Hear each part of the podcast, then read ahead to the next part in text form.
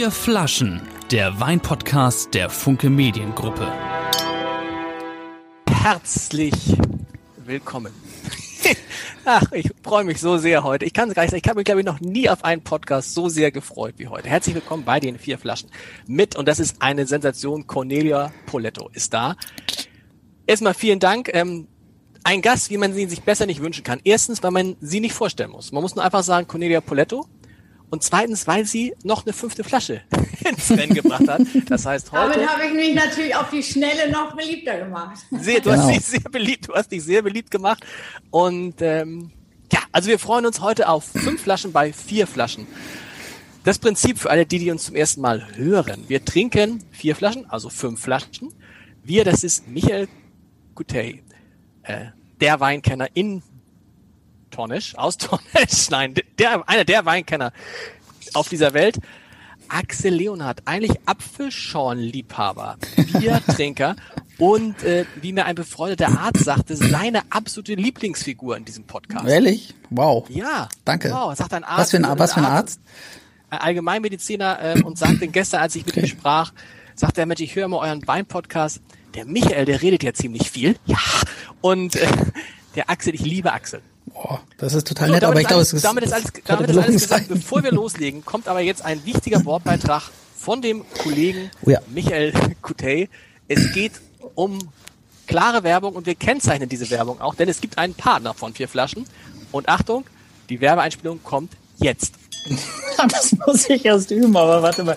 Äh, dieser Wein-Podcast wird Ihnen präsentiert von Sekes Weinkeller. Ja, nicht? Ja, nicht? Ich glaube nicht. Nee. Und was das bedeutet alles. das jetzt für so ein, wenn ihr das hört, hat das irgendeinen Vorteil? Ja, der Vorteil ist ja klar auf der Hand, dass äh, unsere Hörer und Seher äh, ab sofort das Paket auch nachkaufen können. Heute eben nur die vier Flaschen und die fünfte Flasche von Cornelia müssen wir uns noch überlegen, wo wir die herkriegen. Ähm, aber die vier Flaschen erstmal, die kann man ab sofort eben über Siekes Weinkeller kaufen, auch bei jedem anderen Weinhändler dieser Welt, äh, den es eben gibt. Aber in dieser Zusammenstellung äh, eben nur dort und das soll ein Service sein, dass unsere Hörer das auch nachempfinden können und das dann ja sich nach Hause bestellen können. Sehr gut, aber ich muss dazu sagen, ich glaube, es ist auch ein Tick günstiger, als man es woanders kriegen würde, oder? Oh, warte, stopp, es ist ein Tick günstiger, ganz kurz. ich bin raus. Okay. Ich, ich, ich, ich habe das, ich hab das so, so gehört. Da ist immer so ein Preis, der ist durchgestrichen und dann ist ein günstigerer darunter und den muss man nur bezahlen. Ja, genau. Sag mal, wir haben heute so, so großartige Weine. Zwei weiße, zwei rote und ähm, äh, Michael und Cornelia. Wer hat die ausgesucht? Habt ihr die gemeinsam ausgesucht? Weil das ist ja eine Qualität, die da zumindest nominell auf uns wartet, die man so von den vier Flaschen nicht kannte. Doch, auch schon. Aber wie, wie seid ihr auf die Weine gekommen? Naja, ich habe äh, tatsächlich ähm, die erste Begegnung mit Cornelia erinnere ich mich, war ein Geburtstag von Hendrik Thoma. Den hat er gefeiert ähm, äh, dann sollte jeder Gast eine Großflasche mitbringen und dazu was erzählen. Äh, und das hat er, ähm, da gibt es in Hamburg an der Elbe äh, die Strandperle und darüber gibt es so einen kleinen Raum und da kann man sich gemütlich hinsetzen. Und da hat Cornelia eine Magnum Quarz Sauvignon Blanc mitgebracht vom Weingut Terlan und das fand ich mega cool, weil es ein doch sehr teurer Wein ist, der teuerste vom Weingut.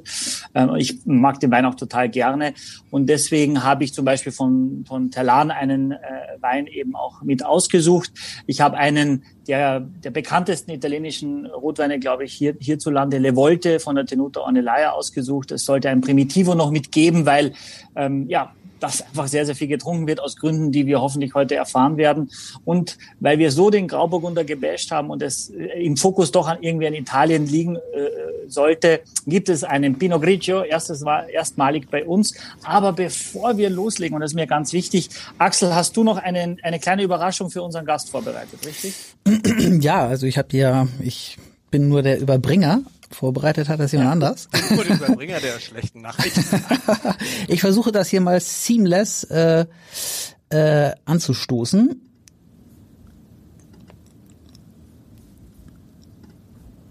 Hi mein Schatz, viel Spaß mit den oder bei den vier Flaschen. Aber was machst du um diese Uhrzeit schon mit Wein? Ich weiß nicht. Aber eins kann ich dir sagen. Ich freue mich auf heute Abend mit dir den Wein gemeinsam zu verkosten. Viel Spaß.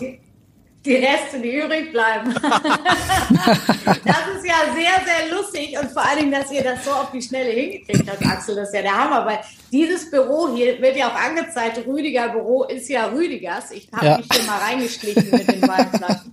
Und von daher ähm, ist das natürlich eine tolle Überraschung. Und äh, ja, lieber Rüdiger, wir trinken nachher die Reste aus. das muss man Sehr sagen, gut. für die, die es nur hören, das war Rüdiger Grube, der Ehemann von Cornelia Poletto. Mag er gern, mag er genauso gern Wein wie du? Äh, ja, vor allen Dingen ähm, hat er mit mir auch noch besser das Weintrinken gelernt.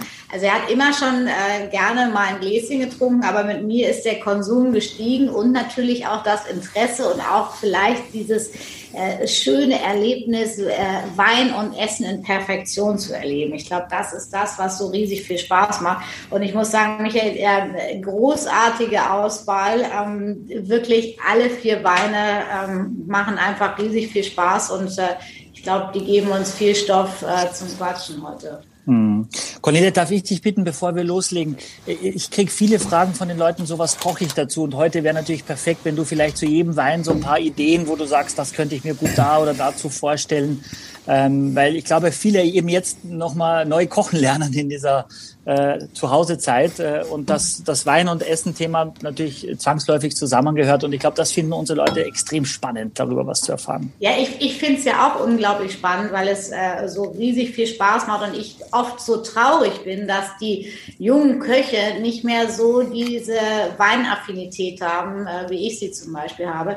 Ich finde, äh, gerade in diesen Zeiten, wenn wir immer mehr zu Hause kochen, mir geht's genauso, ist das einfach so ein schönes Erlebnis, äh, dazu einen schönen Wein zu trinken und dann dieses Gefühl zu haben, wow, irgendwie trägt dieser Wein mein Essen noch viel mehr. Vielleicht kann man auch mal die eine oder andere kleine Fehlerquelle kompensieren mit Wein, den man dazu trinkt. Also und ist es gar nicht, ist es gar nicht so schlimm. Meine Frau hat zu mir gesagt, sag mal, du machst es, ihr macht jetzt ein Jahr diesen Wein-Podcast. Ich glaube, du hast stark zugenommen weil mhm. wir ja so viel Wein trinken. Und daraufhin haben wir gestern die, pass auf, jetzt geht's los, äh, den Wiegetest gemacht. Das letzte Mal habe ich mich tatsächlich gewogen, kurz nachdem wir die erste Folge hatten. 86,7 Kilo. Gestern. Und? 84. Wow. Das heißt, dieser Wein, Podcast, der macht schlank. Der macht extrem, der macht extrem schlank. Aber liegt das daran, dass du dann das Essen vergisst, weil die Weine so gut sind? Nee, leider im, eher im Gegenteil. Es ist übrigens gerade bei mir ein, ein Sellerie im Ofen. Ein Sellerie, ganz toll für alle Vegetarier. Ich weiß nicht, ob du, was du für Ich habe mit Sellerie schlechte Erfahrungen gemacht und jetzt backe ich den zweieinhalb Stunden lang und dann gibt's den so mit so einer Dattelsoße, so Taco-mäßig mit so, mit so einem ähm, Aromaöl und so. Sellerie sehr lecker für alle, die. Michael guckt so. Ach, bei dir habe ich auch schon mal einen Sellerie-Schnitzel gegessen, Michael, ne? Genau, ihr macht das auch. Ich habe heute Linsenseitlinge gegessen. Meine Tochter hat gekocht, mich dreimal angerufen am Vormittag, was sie jetzt genau und wie und mit dem Ei und so weiter. Also bei uns gab es heute auch vegetarisch. Und wir starten heute mit ja. dem Pinot Grigio. Stimmt, wir sind äh, jetzt zum Trinken verabredet. Genau, ne? ja, ja. Wir, Pinot Grigio muss man übersetzen. Grauburgunder. Grauburgunder, genau. Ja, immer wieder gern genommene Fehlerquelle äh, einiger Gäste. Nee, äh, Frau Poletto, wir sind ja im italienischen Restaurant. Bitte bringen Sie mir doch ein Pinot Grigio keinen Grauburgunder. Passiert. Passiert. Aber ich finde, Pinot Grigio klingt halt auch viel besser als Grauburgunder. Ne? Grauburgunder klingt halt so total, grau. Total. Ja, das hat sich aber tatsächlich gewandelt. Also vor 20 Jahren haben alle nur Pinot Grigio. Da gab es auch gar nicht, oder vor 15 Jahren noch gar nicht viel deutschen Grauburgunder und die ganze Welt hat Pinot Grigio getrunken. Damals kannte man äh, Primitivo noch nicht so. Und jetzt ist es schon so, dass deutscher Grauburgunder glaube ich, in Deutschland zumindest das schon relativ äh, doch abgelöst hat. Also dass auch viele italienische Restaurants Grauburgunder haben aus Deutschland. Ähm, aber eben das ist nach wie vor jetzt sehr, sehr spannend, das zu probieren.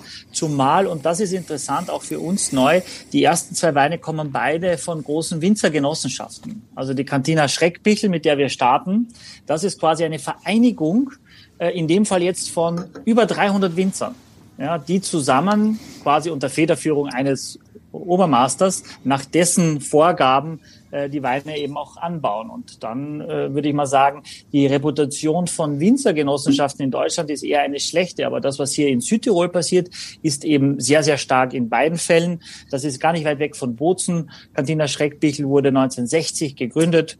Oh, und jetzt probieren wir. Wie ist es denn, Cornelia, bei euch auch Grauburgunder der Favorit deiner Gäste?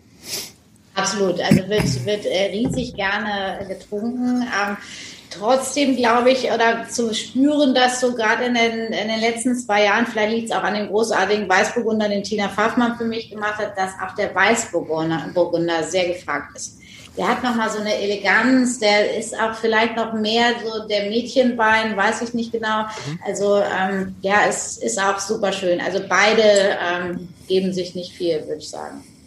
Was man übrigens für die, die, die es nicht sehen können, äh, noch sagen muss, das Weinproblem, das Glasproblem von Axel haben wir nach wie vor nicht gelöst, Michael, ne? Nee. Aber ich, wir haben demnächst, glaube ich, eine eigene Folge mit Gläsern. Da geht's nur um Gläser. Um, um ja. ich, aber Axel, das habe ich wirklich als allererstes bemerkt. Du hattest dein ähm, kleines ähm, Burgunderglas versteckt, sagen wir mal, da hinter der Tastatur. Was hat der arme Kerl denn für ein Glas? Ja, das ist leider, ja, hier in der Redaktion. trinkt. Hier in der Redaktion. Wir, wir, wir, gucken mal. Sind wir nicht Leute, so ausgestattet. Was, was, was, Michael, was riechst du denn bei diesem? Ich bin jetzt so gespannt, weil eigentlich eine Sendung mit Michael, mit Grauburgunder und Primitivo, hätte ich für ausgeschlossen gehalten. Für ausgeschlossen. Dass du, Wieso, aber du hast es ja selber ausgewählt, oder nicht? Ja, naja, weil es eben dafür, dafür steht. Aber ich glaube, Axel wollte was sagen zu seinem Glas oder zur allgemeinen Situation. Äh, nee, nee, äh, ich will, da, will das mit dem Glas gar nicht weiter vertiefen. Was riechst du denn, Axel, da gerade? Ich rieche, also exotische Früchte, würde ich sagen. Vielleicht Ananas. Vielleicht so ein bisschen Honig, kann das sein? Kann man das riechen? Schmecken kann man's? Also ich finde, es ist also sehr, sehr fruchtig auf jeden Fall und ich finde irgendwie so, so Südfrüchte, gelbe Früchte wahrscheinlich. Vermutlich auch gelber Apfel, aber den rieche ich nicht. Honig oder Honigmelone vielleicht sogar? Ja. Das hatte so eine, was leichtes, was leichtes Zitrusy im, im, am Gaumen, ne? bisschen. Und Ananas, riecht ihr das oder ist das Quatsch? Das Nee, also findet ihr nicht sowieso, dass das irgendwie ganz, ganz wichtig ist, dass man, wenn man überhaupt mal anfängt, sich mit Wein zu beschäftigen, dass man reinriecht und sich nicht schämen muss, dass man jetzt ähm, vielleicht als einziger die Ananas trinkt. das, das ist jetzt sehr, sehr, sehr charmant formuliert, danke. Ja, aber das, ich, das ist mir aufgefallen in der Folge mit den Lalelus, als wir sie fragten, was riecht ihr? Da, wenn du neu dabei bist, sagst du immer irgendwie Frucht. Weil man sich halt nicht traut, was zu sagen. Und weil man natürlich auch immer Angst hat, dass Michael sagt, mm. Wo du weißt, das ist so natürlich, wenn du sagst, wir sagen irgendwas und Michael, mm. Aber ich rieche da doch. Gar nicht so. Aber es ist sehr, sehr Zitro, äh, auch Zitrusfrüchte. Und er mm. hat ein mhm. bisschen, er hat so ein bisschen, er hat Trinkfluss, anders als die anderen Grauburgunder, die wir bisher hatten, finde ich. Mm.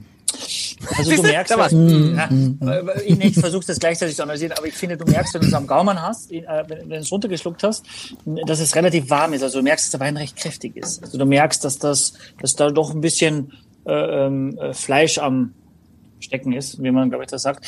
Ähm, also relativ kraftvoll. Und das, das ist also ein leichtes Spritzeln hier vorne. Also ich finde sehr, sehr harmonisch, sehr ausgewogen. Nach wie vor bin ich der Meinung, dass der Wein uns morgen nicht mehr so wahnsinnig in Erinnerung bleiben wird. Aber für das, was du sagst, Lars, das ist es auf jeden Fall. Neun von zehn Leute sagen, schenk nochmal ein. Also Würde ich auch sagen, oder? Mhm. Ja. Cornelia, das, das in der, machst du auf im Restaurant, trinken die Leute zwei, drei Flaschen, wenn sie zu sechs sind. Ja, also das ist für mich so wirklich dieser, dieser so ein knackiger, frischer Italiener, der, der auch gerne äh, gut gekühlt sein darf, der ähm, super schön passt zu allen Antipasti, die man sich so vorstellt. Also das ist so ein, so ein Opener. Der, der einfach eine, eine angenehme Säure hat. Das ist so ein, so ein Wein, den mag man einfach. Aber was meinst du mit knackig? Das höre ich manchmal so bei Wein, aber was, was heißt das für dich? Ich finde, der hat so eine, so eine Klarheit. Der ist so, der ist so rein und äh, pur. Der hat eben tatsächlich so ein bisschen diese exotischen Frucht darum. Ich habe mhm. übrigens auch Ananas sofort da rausgerochen. Ah, sehr auch. gut. Aber auch so wie Michael gesagt hat, die Honigmelone, Zitrusfrüchte, das ist so eine Aromatik, die geht, die geht einfach schön zu, zu auch dem, was man so in Italien an, ob das gegrillte Gemüse sind, einfach nur so mit ein bisschen Olivenöl, Zitronenthymian, ein bisschen Zitronenabrieb, sowas, bam, geht irgendwie immer, ähm, geht aber genauso schon zu, zum kleinen Garnele mit, mit einer Zitronenaioli oder sowas. Also es ist so einfach so nicht viel nachdenken, genießen, irgendwie geht's gut. Gibt's denn eigentlich, also, ja. äh, also gibt's denn eigentlich so, so grundsätzlich, dass man sagen kann, wenn jetzt ein Wein irgendwie besonders fruchtig ist, dann passt vom Essen her eher was kontrastreiches oder Also kannst du mir so eine Grundformel nennen, dass egal welchen Wein ich habe, wenn ich den irgendwie einordnen kann, so vom Charakter her, dass ich dann weiß, was ich kontrastierend oder eben ergänzend dazu kochen kann? Also das ist ja, gibt ja immer noch dieses schöne Sprichwort, Gegensätze ziehen sich an. Mhm. Und es gibt eigentlich nichts Schlimmeres, als äh, pure Frucht und Süße mit Süße zu vereinen. Also deswegen ist so ein, so ein Kontrapunkt, finde ich immer ähm, sehr, sehr schön, auch beim, beim, bei der Verbindung von, von Essen und Wein. Und äh, genauso ist es auch beim, beim Kochen. Ich brauche immer irgendwie eine schöne Säure, aber wenn die zu sauer wird, dann muss ich irgendwie da mit einer Süße dagegen spielen, um am Ende so eine Harmonie zu haben. Okay. Und das ist, das ist sowas, was, was ich ganz wichtig finde und vielleicht sehr, sehr schön auch ähm, gestern nach meinem Besuch bei meinem Freund äh, Chewy ähm, eben einen feinherben Riesling zu dieser asiatischen Küche, wo viel Gewürze, Aromen stattfinden. Das macht einfach unheimlich viel Spaß. Wenn ich zu diesem feinherben Wein dann auch noch irgendwie, äh, ich sage jetzt mal wirklich so ein Klassiker äh, Melone Schinken hätte, mhm. ne, da, da, da bringe ich ja auch den Kontrast durch den salzigen Schinken und die süße Melone, aber da drauf der süße Wein, mh, mm, okay. ist vielleicht ein bisschen schwierig. Also muss das ich irgendwie so ein bisschen dagegen gegenhalten, um es spannend zu machen und nicht so in einem Brei zu enden. Okay. okay. Euch der Eindruck oder ist auf einmal total in Zitronenabrieb, Limettenabrieb? Durch diese Mittelmeerküche ist das, ich habe das Gefühl, in jedem Gericht musst du irgendwie so eine Zitrone oder Limonschale, Limettenschale hm. reinreiben. Ja, ich habe diesen Trend auch schon beobachtet und äh, ich weiß gar nicht, ob wir so viele Bio-Limetten und Zitronen überhaupt noch finden, damit wir bedenkenlos die viele Schale auch verwenden können.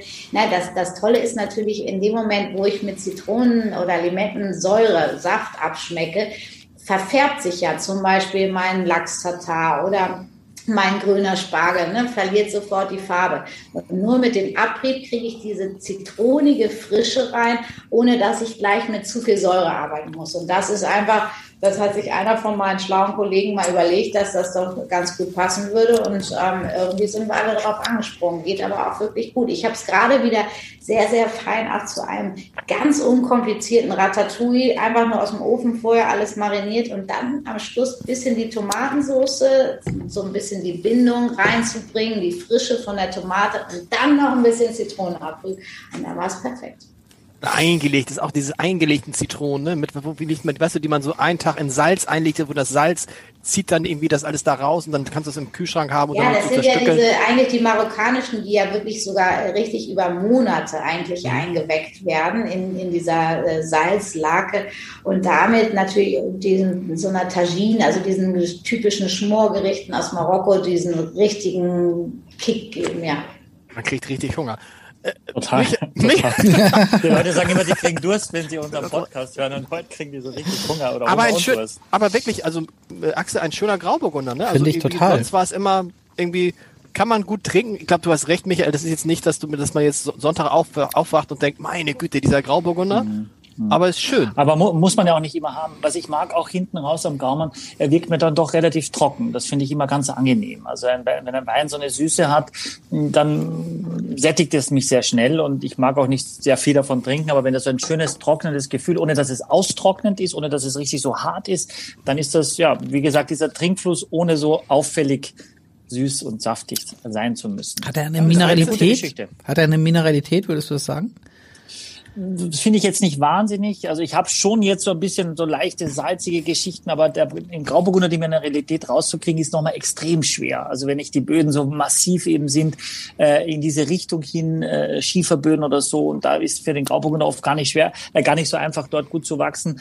Äh, oder man würde eher was anderes hinsetzen auf diese sehr wertvollen Böden. Und deswegen so wahnsinnig mineralisch finde ich den Wein jetzt mhm. nicht. Nein. Und ist er irgendwie im Holz ausgebaut oder sowas? Also Weißt du das? Das glaube ich nicht. Vielleicht ist er am Ende, glaube ich, nochmal im Holz oder so, aber es ist kein spürbarer Holzeinsatz. Nee, und das ist auch ja. ganz bewusst, ganz bewusst bestimmt von Weingut auch so gemacht. Also ein Einstiegsgrauburgunder, wenn der gleich Holz hätte, das wäre wär also nicht sehr mainstreamig, weil es zu speziell wäre. Also dass der ein bisschen quasi in einem großen Holz nochmal gelingen das aber keinen Geschmack abgibt, das kann, ist gut, gut denkbar, aber jetzt nicht, um da nochmal irgendwie äh, irgendwas in den Wein zu bekommen durch das Holz. 13,5 Prozent Alkohol ist schon ganz schön kräftig für so einen Einstiegswein, ja. oder? Mhm. Ja, und das ist natürlich, dass viele sagen schon für die Basis, äh, könnte es gerne ein bisschen weniger sein, um die 13 und weniger. Andererseits äh, ist Alkohol, wie gesagt, ja auch Geschmacksträger und äh, so ein dünner Grauburgunder, der dann nach gar nichts schmeckt, äh, finde ich, äh, den sollte man eher wegstellen als sowas. Cornelia, stimmt es eigentlich? Habe ich das, hab ich das Ding gelesen? Wahrscheinlich im Armblatt. Ist Karl?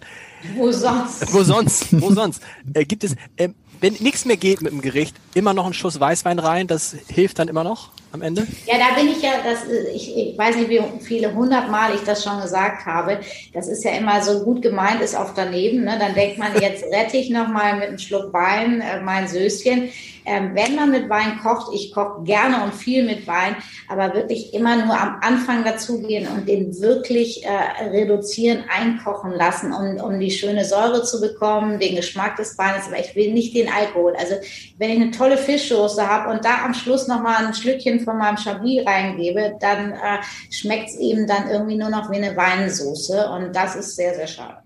Also muss man den Wein dann separat äh, wirklich einkochen und dann das, was ich dann da. Im Grunde genommen ist ja so jeder Soßenansatz relativ leicht. Ne? Also man, man schwenkt ein bisschen Schalotten, Knoblauch, Kräuter an oder das, was den Soßengeschmack ausmachen soll und dann zum Ablöschen mhm. einen kleinen Schluck von dem Weißwein. Und das ist natürlich auch so ein bisschen immer diese Frage, so ja, muss ich jetzt mit Mouton Rothschild meine Rotweinsoße kochen? Nein, braucht man nicht. Aber es ist natürlich schwierig, wenn ich eine gute Rotweinsoße kochen möchte möchte und ich habe einen totalen Fusel, ja, der, der schon so nicht trinkbar ist, dann kann der mir natürlich auch keine Hammersoße zaubern sozusagen. Ja? Mhm. Deswegen also einen, einen, ordentlichen Kochwein zu verwenden, das schmecke ich natürlich dann hinterher auch in der Soße.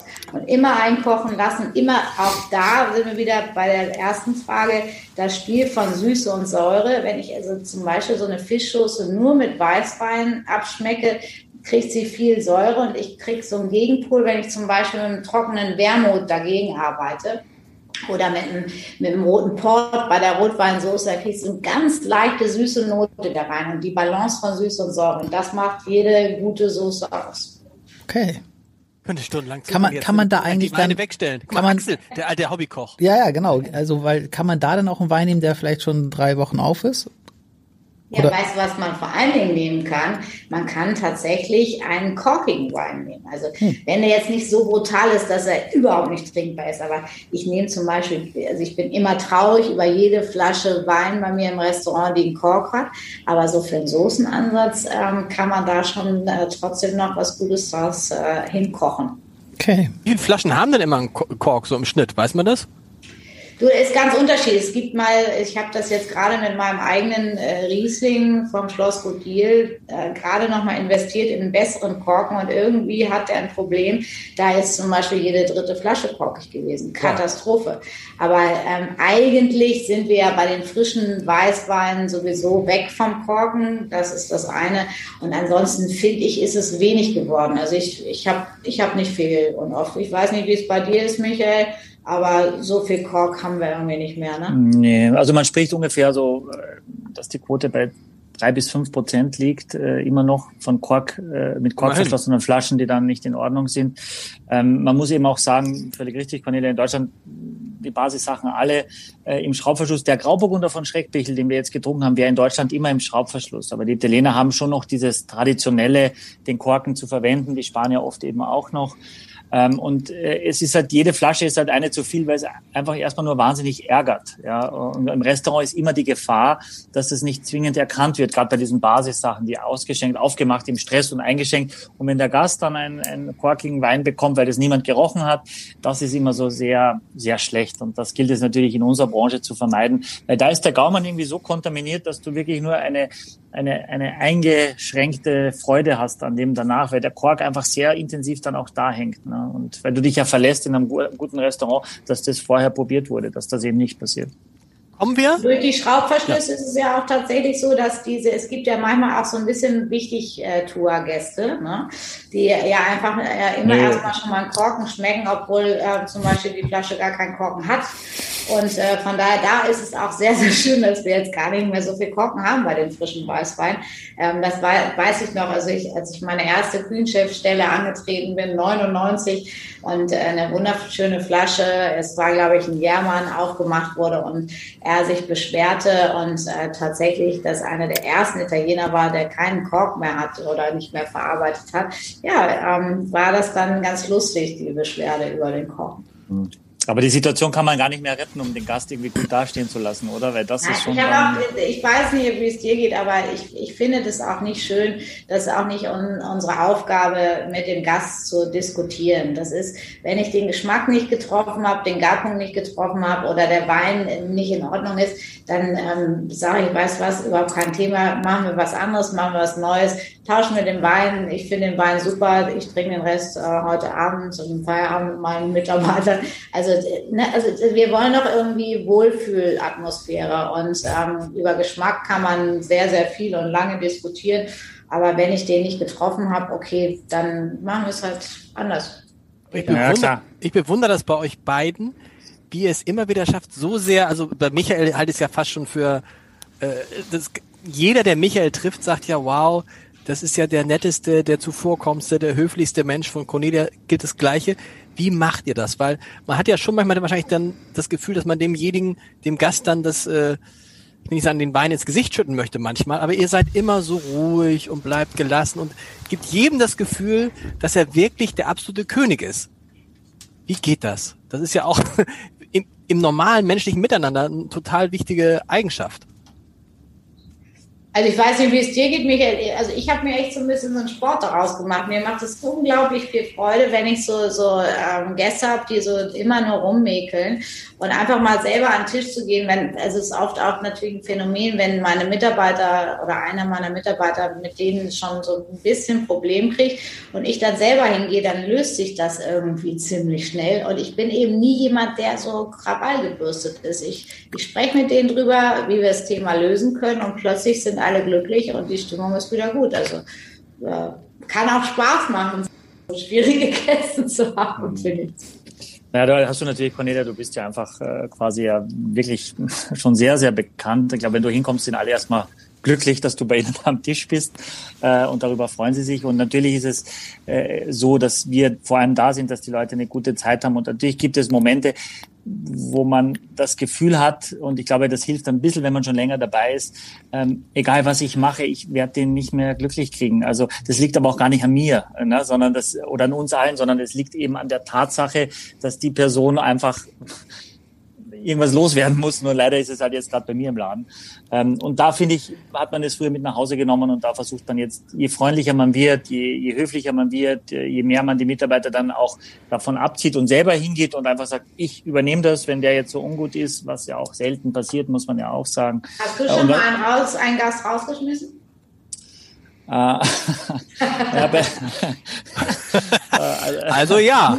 Äh, ja, na, bei uns ist es ein bisschen insofern äh, ein bisschen komplizierter, weil wir ja ein Geschäftsmodell haben, dass man nur als Mitglied zu uns kommen darf und im Beisein eines Mitglieds. Und da gibt es natürlich schon immer wieder mal Situationen, wo Leute das versuchen zu umgehen.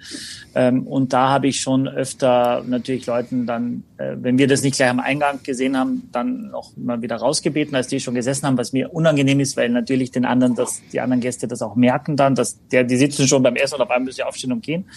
Ähm, und ansonsten, was rein im Restaurant betrifft, wenn es also, wenn der sein darf, bei uns sein darf und so, dann habe ich das noch nicht gemacht. Aber ich habe schon auch mal gesagt, dass ich nicht das Gefühl habe, dass wir noch irgendwas tun können für ihn, um ihn glücklich zu stimmen und ob er denn der Meinung ist, ob, dass er hier bleiben möchte. Wir machen das gerne, aber ich habe hab, mir, mir fehlen jetzt alle Ideen, um ihn irgendwie noch glücklich zu stimmen. Und dafür sind wir ja eigentlich da. Ne? So sage ich das dann und dann ist ähm, also einer dann ist. Dann schickst du sie einfach zu Poletto. ja, der andere sagt, du, ich habe hier so einen super Typen, der will unbedingt nochmal und die geben richtig Gas äh, und geben richtig Geld aus. Und äh, nein, man, man warnt die Kollegen, man weiß es ja auch. Also es gibt natürlich schon in, in so einer Stadt, äh, weiß man dann relativ oft schon, das sind ja, die fühlen sich ja nicht in einem Restaurant so auf und im anderen dann ganz anders, sondern das sind schon Leute, die man kennt und wo man weiß dann. Ist das so, Cornelia? Also wenn, wenn Axel und ich in ein Restaurant kommen, dann zucken immer alle Schlangen, sagen schon, Gut, die werden nicht viel Geld ausgeben für das Essen und für den Wein. Ich hatte euch noch nicht so oft als Gäste. Ich weiß jetzt nicht, wie ihr euch wirklich benehmt, wenn, wenn ihr irgendwo seid zum Essen. Eigentlich Hast du schon mal einen ganz gut. rausgeschmissen? Ja, Warum? und es war, das war, das war unfassbar. Also ich habe gezittert und es war sehr, sehr aufregend. Er wollte dann auch nicht bezahlen und dann habe ich gesagt, okay, kein Problem, dann rufe jetzt die Polizei. Und dann war plötzlich der ganze äh, Raum äh, war ruhig. Keiner der anderen Gäste hat mehr gesprochen. Dann ist sein Freund gekommen, hat bezahlt. Ich habe ein Taxi bestellt. Und als sie raus waren oder rausgingen, habe ich gesagt, auf Wiedersehen, sage ich normalerweise, aber diesmal ähm, gehe ich mal davon aus, dass wir uns hoffentlich nie wiedersehen. Und als sie raus waren, meine ganzen Gäste alle applaudiert, die da waren. Oh. Dann habe ich eine Runde Champagner geworfen und, äh, und wir hatten einen so lustigen Abend, weil das war so ein Ekelpaket. Der hatte ein ganz anderes Problem, das hing gar nicht an uns. Das äh, ist auch menschlich, das passiert, ja. Axel, ist du wolltest, noch, ähm, mal- Axel, du wolltest noch erzählen, wie du mal rausgeschmissen worden bist. Ja. Nee, wurde ich, wurde ich Wir hören tatsächlich dich gerade nicht, wenn ich das dir sagen darf. Ihr hört mich nicht? Wir hören dich gar nicht. Ist, Ah. ist nicht so ein. Du bist ja derjenige, der die Oh Gott, Technik. vielleicht hat er, hat er die letzten zehn Minuten ganz viel gesprochen und wir haben ihn nie gehört. Ja, Das ist genau. halt eben Ein Skandal. wir hören dich Eine immer noch nicht, Axel. Warte, warte, warte, warte, warte. Immer noch nicht. Ich höre mich Das hervorragend. ist interessant, aber weil ja, Cornelia, das musst du wissen, weil Axel der Techniker ist. Und das ist schon das zweite Mal jetzt, dass Ja, das sieht bei ihm auch am professionellsten aus. wir, wir hören Das dich nicht, Axel. Wir das, hören das ist total nett. Warte. Hörst du uns denn wenigstens, Axel? Du hörst Ja, uns. Hören ich höre nicht. euch, Sollen ich wir höre weitermachen, euch. Axel, ohne dich? Nee, Nein. nee Das wäre warte. so schade. Ja, ist echt schade. Aber ich hören nix. Das Gute ist ja, dass es nicht live ist. Man kann das alles rausschneiden am Ende, aber wir hören dich nicht. Ah, warte. Jetzt hat er den Ah. Kopf gefunden, oder? Vielleicht doch nicht. Na, doch hat nicht. Doch nicht. Nee. Warte mal. Ja. Ich versuch's. Ja. So? Axel, Ist besser? Jetzt Ja? warst du wieder da. Ist, Ja? Geht's? wir kommen von niedrigen Hört ihr mich? aber Jetzt hören wir dich. Ja. Jetzt hört ihr mich. geht es wieder. Jetzt hört ihr mich. Hey, ihr hört mich. Ja, ich habe so gute Sachen erzählt, aber Aber ähm, spiel nicht dran rum jetzt wieder. Genau. Ich wollte, ich wollte nur nicht erzählen, wie ich rausgeschnitten. an, Ja, genau. Ah, du hast uns gehört, ne? ich habe euch gehört. Sehr gut. Leute, wollen wir mal den zweiten trinken? Da muss ich ja sagen, da hüpfte mein Herz hoch. Terlana, ich habe diese gleiche Flasche, nicht dieselbe, im Kühlschrank gehabt. Von einem guten Freund geschenkt. Ähm, von dem Chef von chefkoch.de, den wir auch mal, mal einladen wollten. Michael, das müssen wir demnächst mal machen. Den Arne. Herzlich gegrüßt. Und Terlana, schon getrunken. Ein Weißburgunder, richtig? Pinot Blanc. Ja, nicht ganz. Nicht nicht ganz? 100 Prozent, ne? Nicht 100 Prozent. Dafür seid ihr die Experten und ich nur der Verkoster. Cornelia kennt sich aus. 60 Weißburgunder, 30 Prozent Chardonnay und 10 Prozent Sauvignon Blanc. Sauvignon Blanc, ne? Mhm. Eine, wie ich finde, dann aber, ist es so eine Mischung, die es öfter mal gibt? Oder ist es nur beim Terlaner? Ähm, also der Talana ist äh, tatsächlich, äh, die, die äh, Winzergenossenschaft Talan gibt es seit 1893 und seitdem gibt es diese Cuvée, diesen Terlaner, der aus diesen drei Rebsorten, aus diesen zwei Burgunder Rebsorten und den Sauvignon Blanc äh, bestimmt, äh, seitdem gibt es auch schon diese Cuvée. Äh, es ist eher ungewöhnlich in dieser Zusammenstellung. Warum? Weil das Sauvignon Blanc, deswegen ist auch nur 10% drin, eine relativ dominante, weil sehr aromatische und intensive Rebsorte ist. Du brauchst also relativ viel Sauvignon Blanc, um schon ziemlich viel Frucht zu bekommen. Ähnliches äh, Gewürztraminer, gelber Muscatella, da brauchst du nicht so wahnsinnig viel. Es kann aber, wenn es gut eingesetzt ist, wirklich ein sehr belebendes Element sein, um diese Burgunder-Rebsorten so ein bisschen durcheinander zu würfeln und nochmal so einen richtigen Kick zu geben.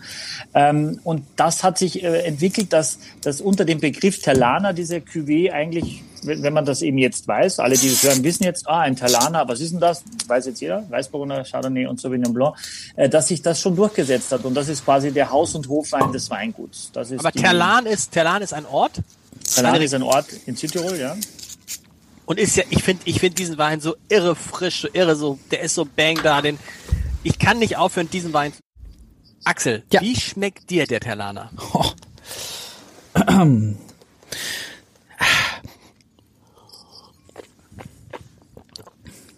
Hm. Vollmundig. Irgendwie, ja, aber würde ich, würde ich sagen, fällt mir als erstes ein. Das andere war, war so sehr fruchtbetont und das hier hat, ist irgendwie breiter. Geht das schon durch oder? Michael Cornelia, das, nee, das, ich finde, das trifft es. Es ist halt so, du trinkst und trinkst und trinkst. Ich glaube, von so einem Terlaner, ich weiß nicht, Cornelia, ich könnte von dem nicht genug kriegen. Ja, der, das ist das ist halt auch so, so das Schöne. Ist das, das, was ich anstrengend finde, sind tatsächlich Weine, die satt machen. Das ist natürlich auch für, für jeden Koch traurig, wenn, wenn der Wein mich eigentlich eher müde macht und ähm, mir, mich nicht mehr dazu animiert, weiter zu essen. Und der Talana, der hat eben, ja, der hat auf der einen Seite die, diese Kraft, aber trotzdem auch diese Frische und diese ähm, feine Säure, dass, dass ich sage, oh, der macht mehr auf Appetit, der macht mehr. Also der, der gibt mir die Lust, mehr zu trinken, aber genauso auch die Lust, äh, nochmal was Schönes dazu zu essen. Weine tatsächlich, die man den Gästen am besten nicht gibt, weil sie dann nichts mehr zu essen bestellen? Ja klar, es gibt so fette Weine, die, die auch müde und, und äh, träge machen und also das ist ja auch so, so etwas, was ich so wichtig finde. Das ist genauso in der Küche, ehrliche Küche, ehrliche Weine, die machen einfach Spaß. Warum habe ich auch so eine Freude an der italienischen Küche? Die ist, die hat so was Pures, ja. Und genauso ist auch dieser, dieser Talana. Der hat, der hat drei verschiedene Trauben und alle drei beeinflussen ein bisschen den Wein. Aber am Ende habe ich irgendwie doch was ganz Eigenständiges. Also ich sage jetzt mal diese einfache Tomate, Mozzarella, ja, Tomate, Mozzarella und ein bisschen Olivenöl, drei Komponenten, jede einzelne schmecke ich raus, aber gemeinsam ist es eben irgendwie so perfekt, da muss ich nicht mehr mehr machen. aber was würde man dazu essen? Ja. Was würde man dazu essen, genau? Mhm. Oh, hier, hier ist natürlich schon, hier macht natürlich schon Fisch auch sehr viel Spaß in, äh, in jeglich, also ich sehe hier zum Beispiel, was ich wirklich liebe, ist ja so ein schöner Fisch in, in Salzkruste, weil der einfach so pur ist, ohne viel Schnickschnack. Äh, da kann ich einfach ein paar geschmolzene Tomaten dazu haben, so kleine äh, Kirschtomaten, die bei uns einfach den meisten Geschmack bringen, frische Kräuter. mehr brauche ich dazu nicht. Mhm. Das könnte ich eigentlich, Michael, könnte ich eigentlich, könnte ich eigentlich jetzt in Deutschland, wenn ich jetzt Winzer bin, sagen, ach, mache ich auch, 60 Prozent, was haben wir gesagt? 60 Prozent Weißburgunder, Weißburgunder, 30 Prozent Chardonnay, 10 Prozent Sauvignon. Mhm. Kann ich auch machen. Kann ich machen. Ja. Man muss natürlich immer äh, realistisch einsehen, die Jungs machen das seit 1893. äh, die werden das schon ziemlich perfekt jetzt können, da haben die genug Zeit gehabt zu lernen. Ähm, von daher braucht man schon die richtigen Böden, wo alle drei äh, Trauben äh, gleich gut wachsen auch. Ne? Und das ist einfach auch schon relativ warm dort. Der, Wein hat auch 13,5 wie der erste Wein. Äh, und das heißt, ich, ich darf da nicht so einen grünlichen Sauvignon Blanc haben. Weil wenn der, der Sauvignon Blanc, auch wenn er nur ein kleiner Anteil ist, grünlich ist, dann wird das, wird das so hart, dann wird das so herb, dann wird das so bitter. Äh, und deswegen, also es muss diese, das Konglomerat von Böden, äh, von den Reben, äh, von, der, von der Alter der Rebstöcke, das muss passen, um sowas hinzukriegen. Das ist jetzt 2019, das ist aktuell noch der aktuelle Jahrgang, aber das, äh, der einfache Terlaner, den kannst du locker fünf Jahre äh, lagern. Also der, der wird besser noch nach zwei, drei Jahren, der wird noch ja, runder. So lange hält das Ballas ja gar nicht aus. Nein, das ist wirklich, also es ist, es ist großartig. Leute, wir müssen ein bisschen auf die Zeit gucken, weil wir haben heute fünf Flaschen. Das heißt, ich muss sagen, die gedachte Zeit von einer Stunde. Sehr witzig. Eine Stunde hatten wir, glaube ich, noch nie, Michael, oder? Seit du in diesem Podcast bist, haben wir immer die Stunde. Aber Konstantin hat letzte Folge gesagt, er findet es gar nicht schlimm, wenn es länger ist als Nein, eine Stunde. Wir können auch mal zwei, drei, neun Stunden ja, machen. Das ist völlig wurscht. Wollen wir einen, einen Rotwein äh, trinken? Trinken wir erst den Primitivo oder trinken ich würde, nee. Ich würde mit dem Le Volte anfangen, weil es der ja. bessere, feinere Wein ist. Genau, das freut mich außer wenn Cornelia was anderes sagt. Wieso, wieso nee, fangen wir? Ich will es genauso machen, Michael. Wieso fangen wir mit dem feineren Wein an? Normal, äh, normalerweise ähm. mit dem Höhepunkt. Also wir haben jetzt noch den mhm. Feinherm Riesling am Ende. Aber warum jetzt den feineren Wein? Weil normalerweise würde man sich ja immer von Qualitätsstufe zu Qualitätsstufe trinken. In dem Fall ist es jetzt so, dass ich mich natürlich schon auch jetzt informiert habe. Der Levolte hat, glaube ich, sogar mehr Alkohol als der andere, aber äh, ist deutlich trockener. Und der Primitivo hat eben doch ziemlich viel Zucker. Und der Zucker, äh, der, der schränkt den Gaumen schon sehr ein in der Wahrnehmung. Äh, also der Zucker, der, ähm, also wenn du was ganz Süßes isst, danach irgendwas anderes äh, essen ist schwer oder was Süßes trinken, danach irgendwas Saures essen, schmeckt ja nicht. Äh, von daher würde man also mit dem anfangen. Es ist auch der Wein, der fast dreimal so viel oder mehr als doppelt so viel kostet wie der andere. Äh, und jetzt ist also der Gaumen noch ganz frisch. Wir sind konzentriert, äh, fokussiert. Äh, und danach der Zucker, der betäubt das alles ein bisschen. Und dann macht man nochmal den Feinherb. Allerdings könnte man jetzt auch den Feinherb noch machen, bevor man in die Rotweine geht. Aber man würde, wenn es süßer wird, also man kann von trocken nach süß von, äh, von jung nach alt, äh, von leicht nach kräftig trinken äh, oder eben dazwischen auch immer einen Weg, um selber herauszufinden. Man kann auch die beiden jeweils einen Schluck probieren und sagen, oh, ich glaube, das ist doch besser, mit dem jetzt erst zu starten. Wenn man sich nicht sicher ist, kann man ja beides probieren. Aber ich würde jetzt ganz klar dazu tendieren. Aber wenn wir es probiert haben, sagen wir vielleicht hinterher, hätten wir doch andersrum gemacht, aber ich glaube es nicht. Sag nochmal, wie er heißt. Le Vol del... Uh, das ist, kann ich, das ist italienisch. Ja, ja. Aus der Toskana. Wie heißt der? Ja, Le Volte del Ornellaia. Ja, Ah. Ornellaia ist äh, das Weingut, äh, das im eins der bekanntesten Weingüter aus dem Bolgari. Wir hatten letzte Woche ja äh, den Gratamarco, einen Wein aus dem Bolgari, also ganz äh, im, im Süden der Toskana, im Südwesten der Toskana. Tatsächlich der Kellermeister, der, der Gutsdirektor Axel Heinz, ist ein Deutscher, äh, sehr, sehr sympathisch. Ähm, und Klar, der Revolte war bis 1997 der Zweitwein von Ornellaia. Also es gibt Ornellaia, es gibt noch drüber einen Kultwein, eine Einzellagen Merlot, der heißt Massetto, auch von dem Weingut, den kennen nur die, Cornelia nickt schon, also na, die Profis kennen den natürlich. Leider Ähm, gut, leider gut. ja. Und, äh, und Le Volte ist quasi, war der Zweitwein, dann gab es einen neuen Zweitwein 1997, der heißt Le Sierre Nuove. Äh, Und seitdem ist Le Volte der Drittwein. Da gab es eben dann auch mal, fand ich, Momente, wo das nicht ganz so gut war. Äh, Und seit ein paar Jahren, finde ich, aber hat Le Volte wieder zugelegt. Das ist einfach ein sehr, sehr guter Einstiegswein mit Bordeaux-Rebsorten, Cabernet Sauvignon, Merlot, Cabernet Franc ähm, aus dem Süden, also aus dieser Super, Super. Letztes Mal haben wir darüber gesprochen, also mit den äh, äh, Rebsorten aus dem Bordeaux, aber aus der Toskana kommend. Äh, und das kennt man eigentlich, ich würde sagen, äh, in den Restaurants Deutschlands ist Le Volte bestimmt in den, in den meisten Restaurants vertreten, die ein bisschen eine ordentliche Weinkarte haben. Bei den so? Italienern wahrscheinlich bei fast Ja. allen. Was, Ja, was kostet so. der eigentlich? Also wir, Ja, Ja, wir haben noch gar keine Zahlen Preise. Nochmal ne? von äh, Pinot Grigio.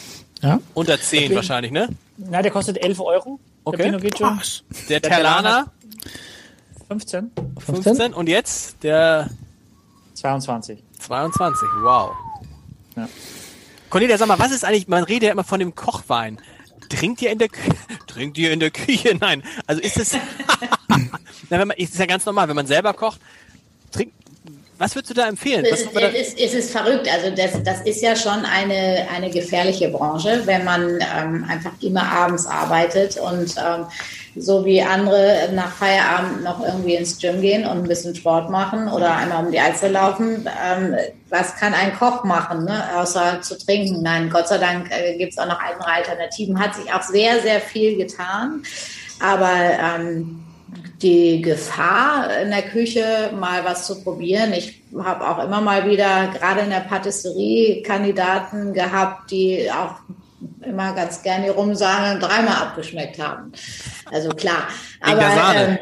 ähm, was, was ich äh, wirklich nochmal sagen möchte, also der Le Volte, äh, wirklich ein, ein super beliebter Wein, auch bei mir im Restaurant habe ich witzigerweise auch gerade in meiner Chefs in France Box noch zusätzlich mit angeboten zu meinem Brassato Rosa.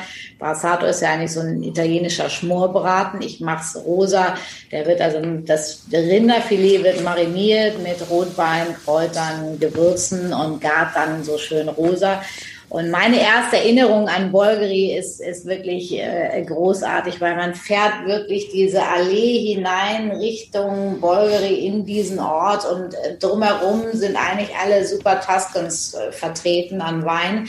Und da gibt es eine fantastische Weinbar, wo man, also in Deutschland kann man ja überall gezapftes Bier in der Kneipe kriegen und da kriegst du eben tatsächlich alle Super Tuscans äh, glasweise und äh, mit diesem äh, hochkomplizierten Divine-System, aber dann mal so einen echten Ornellaia aus dem Glas äh, zu trinken, einen Sassicaia, also da, das, das ist schon ein sehr, sehr besonderer Ort, da mal hinzufahren. Und das ist ja auch das, was, finde ich, auch immer mit reinspielt, dass wenn man sich für etwas begeistert und auch für schöne Weine, selber mal an den Ort des Geschehens zu fahren. Im Moment können wir das ja alles nicht so richtig gut, aber wenn ich plötzlich ein Weingut besucht habe, die Philosophie des Winzers kennengelernt habe, das ist wie, wie ein, ein Koch, der an den Tisch geht und dem Gast eigentlich mit Begeisterung erzählt, was er da eigentlich gerade gemacht hat. Und genauso ist natürlich auch ein Winzer stolz darauf, wenn er etwas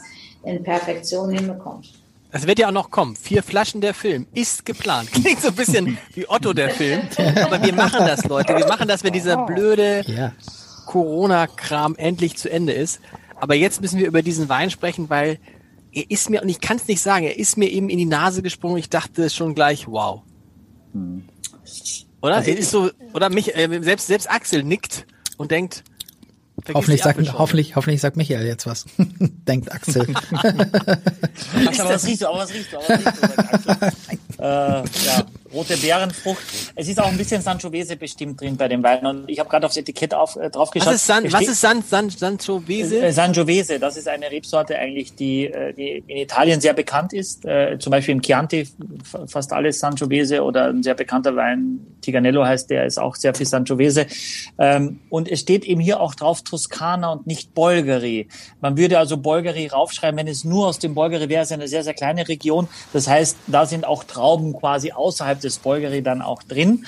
Ähm, aber anders kann man es zu dem Kurs gar nicht mehr machen, um die Leute so ein bisschen anzufüttern. Wollte man eigentlich einen so einen italienischen Vino della Casa machen, quasi einen Hauswein, der allen schmeckt, der aber schon Anspruch hat, weil es steht ja auch Ornellaia drauf. Äh, früher hat man das, glaube ich, auch, da hieß es nur Le Volte, aber das Ornellaia ist so ein so bekanntes Weingut, dass wenn das eben draufsteht oder auf der Weinkarte, dann sagen auch schon viele, oh, dann bestellen wir mal den Ornellaia, dann kommst du mit dem Ornellaia. Meinten sie, nee, nee, wir wollten den Le Volte del Ornellaia. Ah, okay, na klar, selbstverständlich. Der andere den kostet halt. Den kleinen Ornellaia. Genau, den kleinen Ornellaia und der kostet. Also, der, der, der, halt, also das heißt, der normale Ornellaia kostet doppelte? Sechsmal so viel. Sechsmal so viel? Mal so viel, ja, ja. Mhm. Uh, ist aber wäre, auch, ja sechsmal so viel. Also wir reden jetzt ja. über 120 Euro die Flasche? Ja, ein bisschen mehr, glaube ich sogar. Ja, ja. Äh, ja. Gibt es das eigentlich, da Cornelia, dass Leute mal für 120 Euro einen Wein bestellen, die Flasche? Das ist ja nicht im Restaurant, das ist ja nur der Handel. Also das ist der, Achso, okay, im Restaurant kostet der also dann 250 Euro kann gut passieren. Kann auch mehr kosten, je nach äh, Jahrgang. Ja, also es gibt, es gibt äh, natürlich immer äh, Weinnasen, die auch mal äh, so einen hochpreisigen Wein probieren. Aber ich würde mal sagen, bei uns ist, äh, sage ich mal, so bis 100 Euro ähm, ist sind die Gäste sehr offen. Danach ist, ist auch viel passiert. Also ich habe so ein bisschen das Gefühl, dass die Gäste, die dann tatsächlich auch dieses Weinwissen haben und diese Freude daran, so hochpreisige Weine zu trinken, die haben den meistens auch selber zu Hause. Mhm.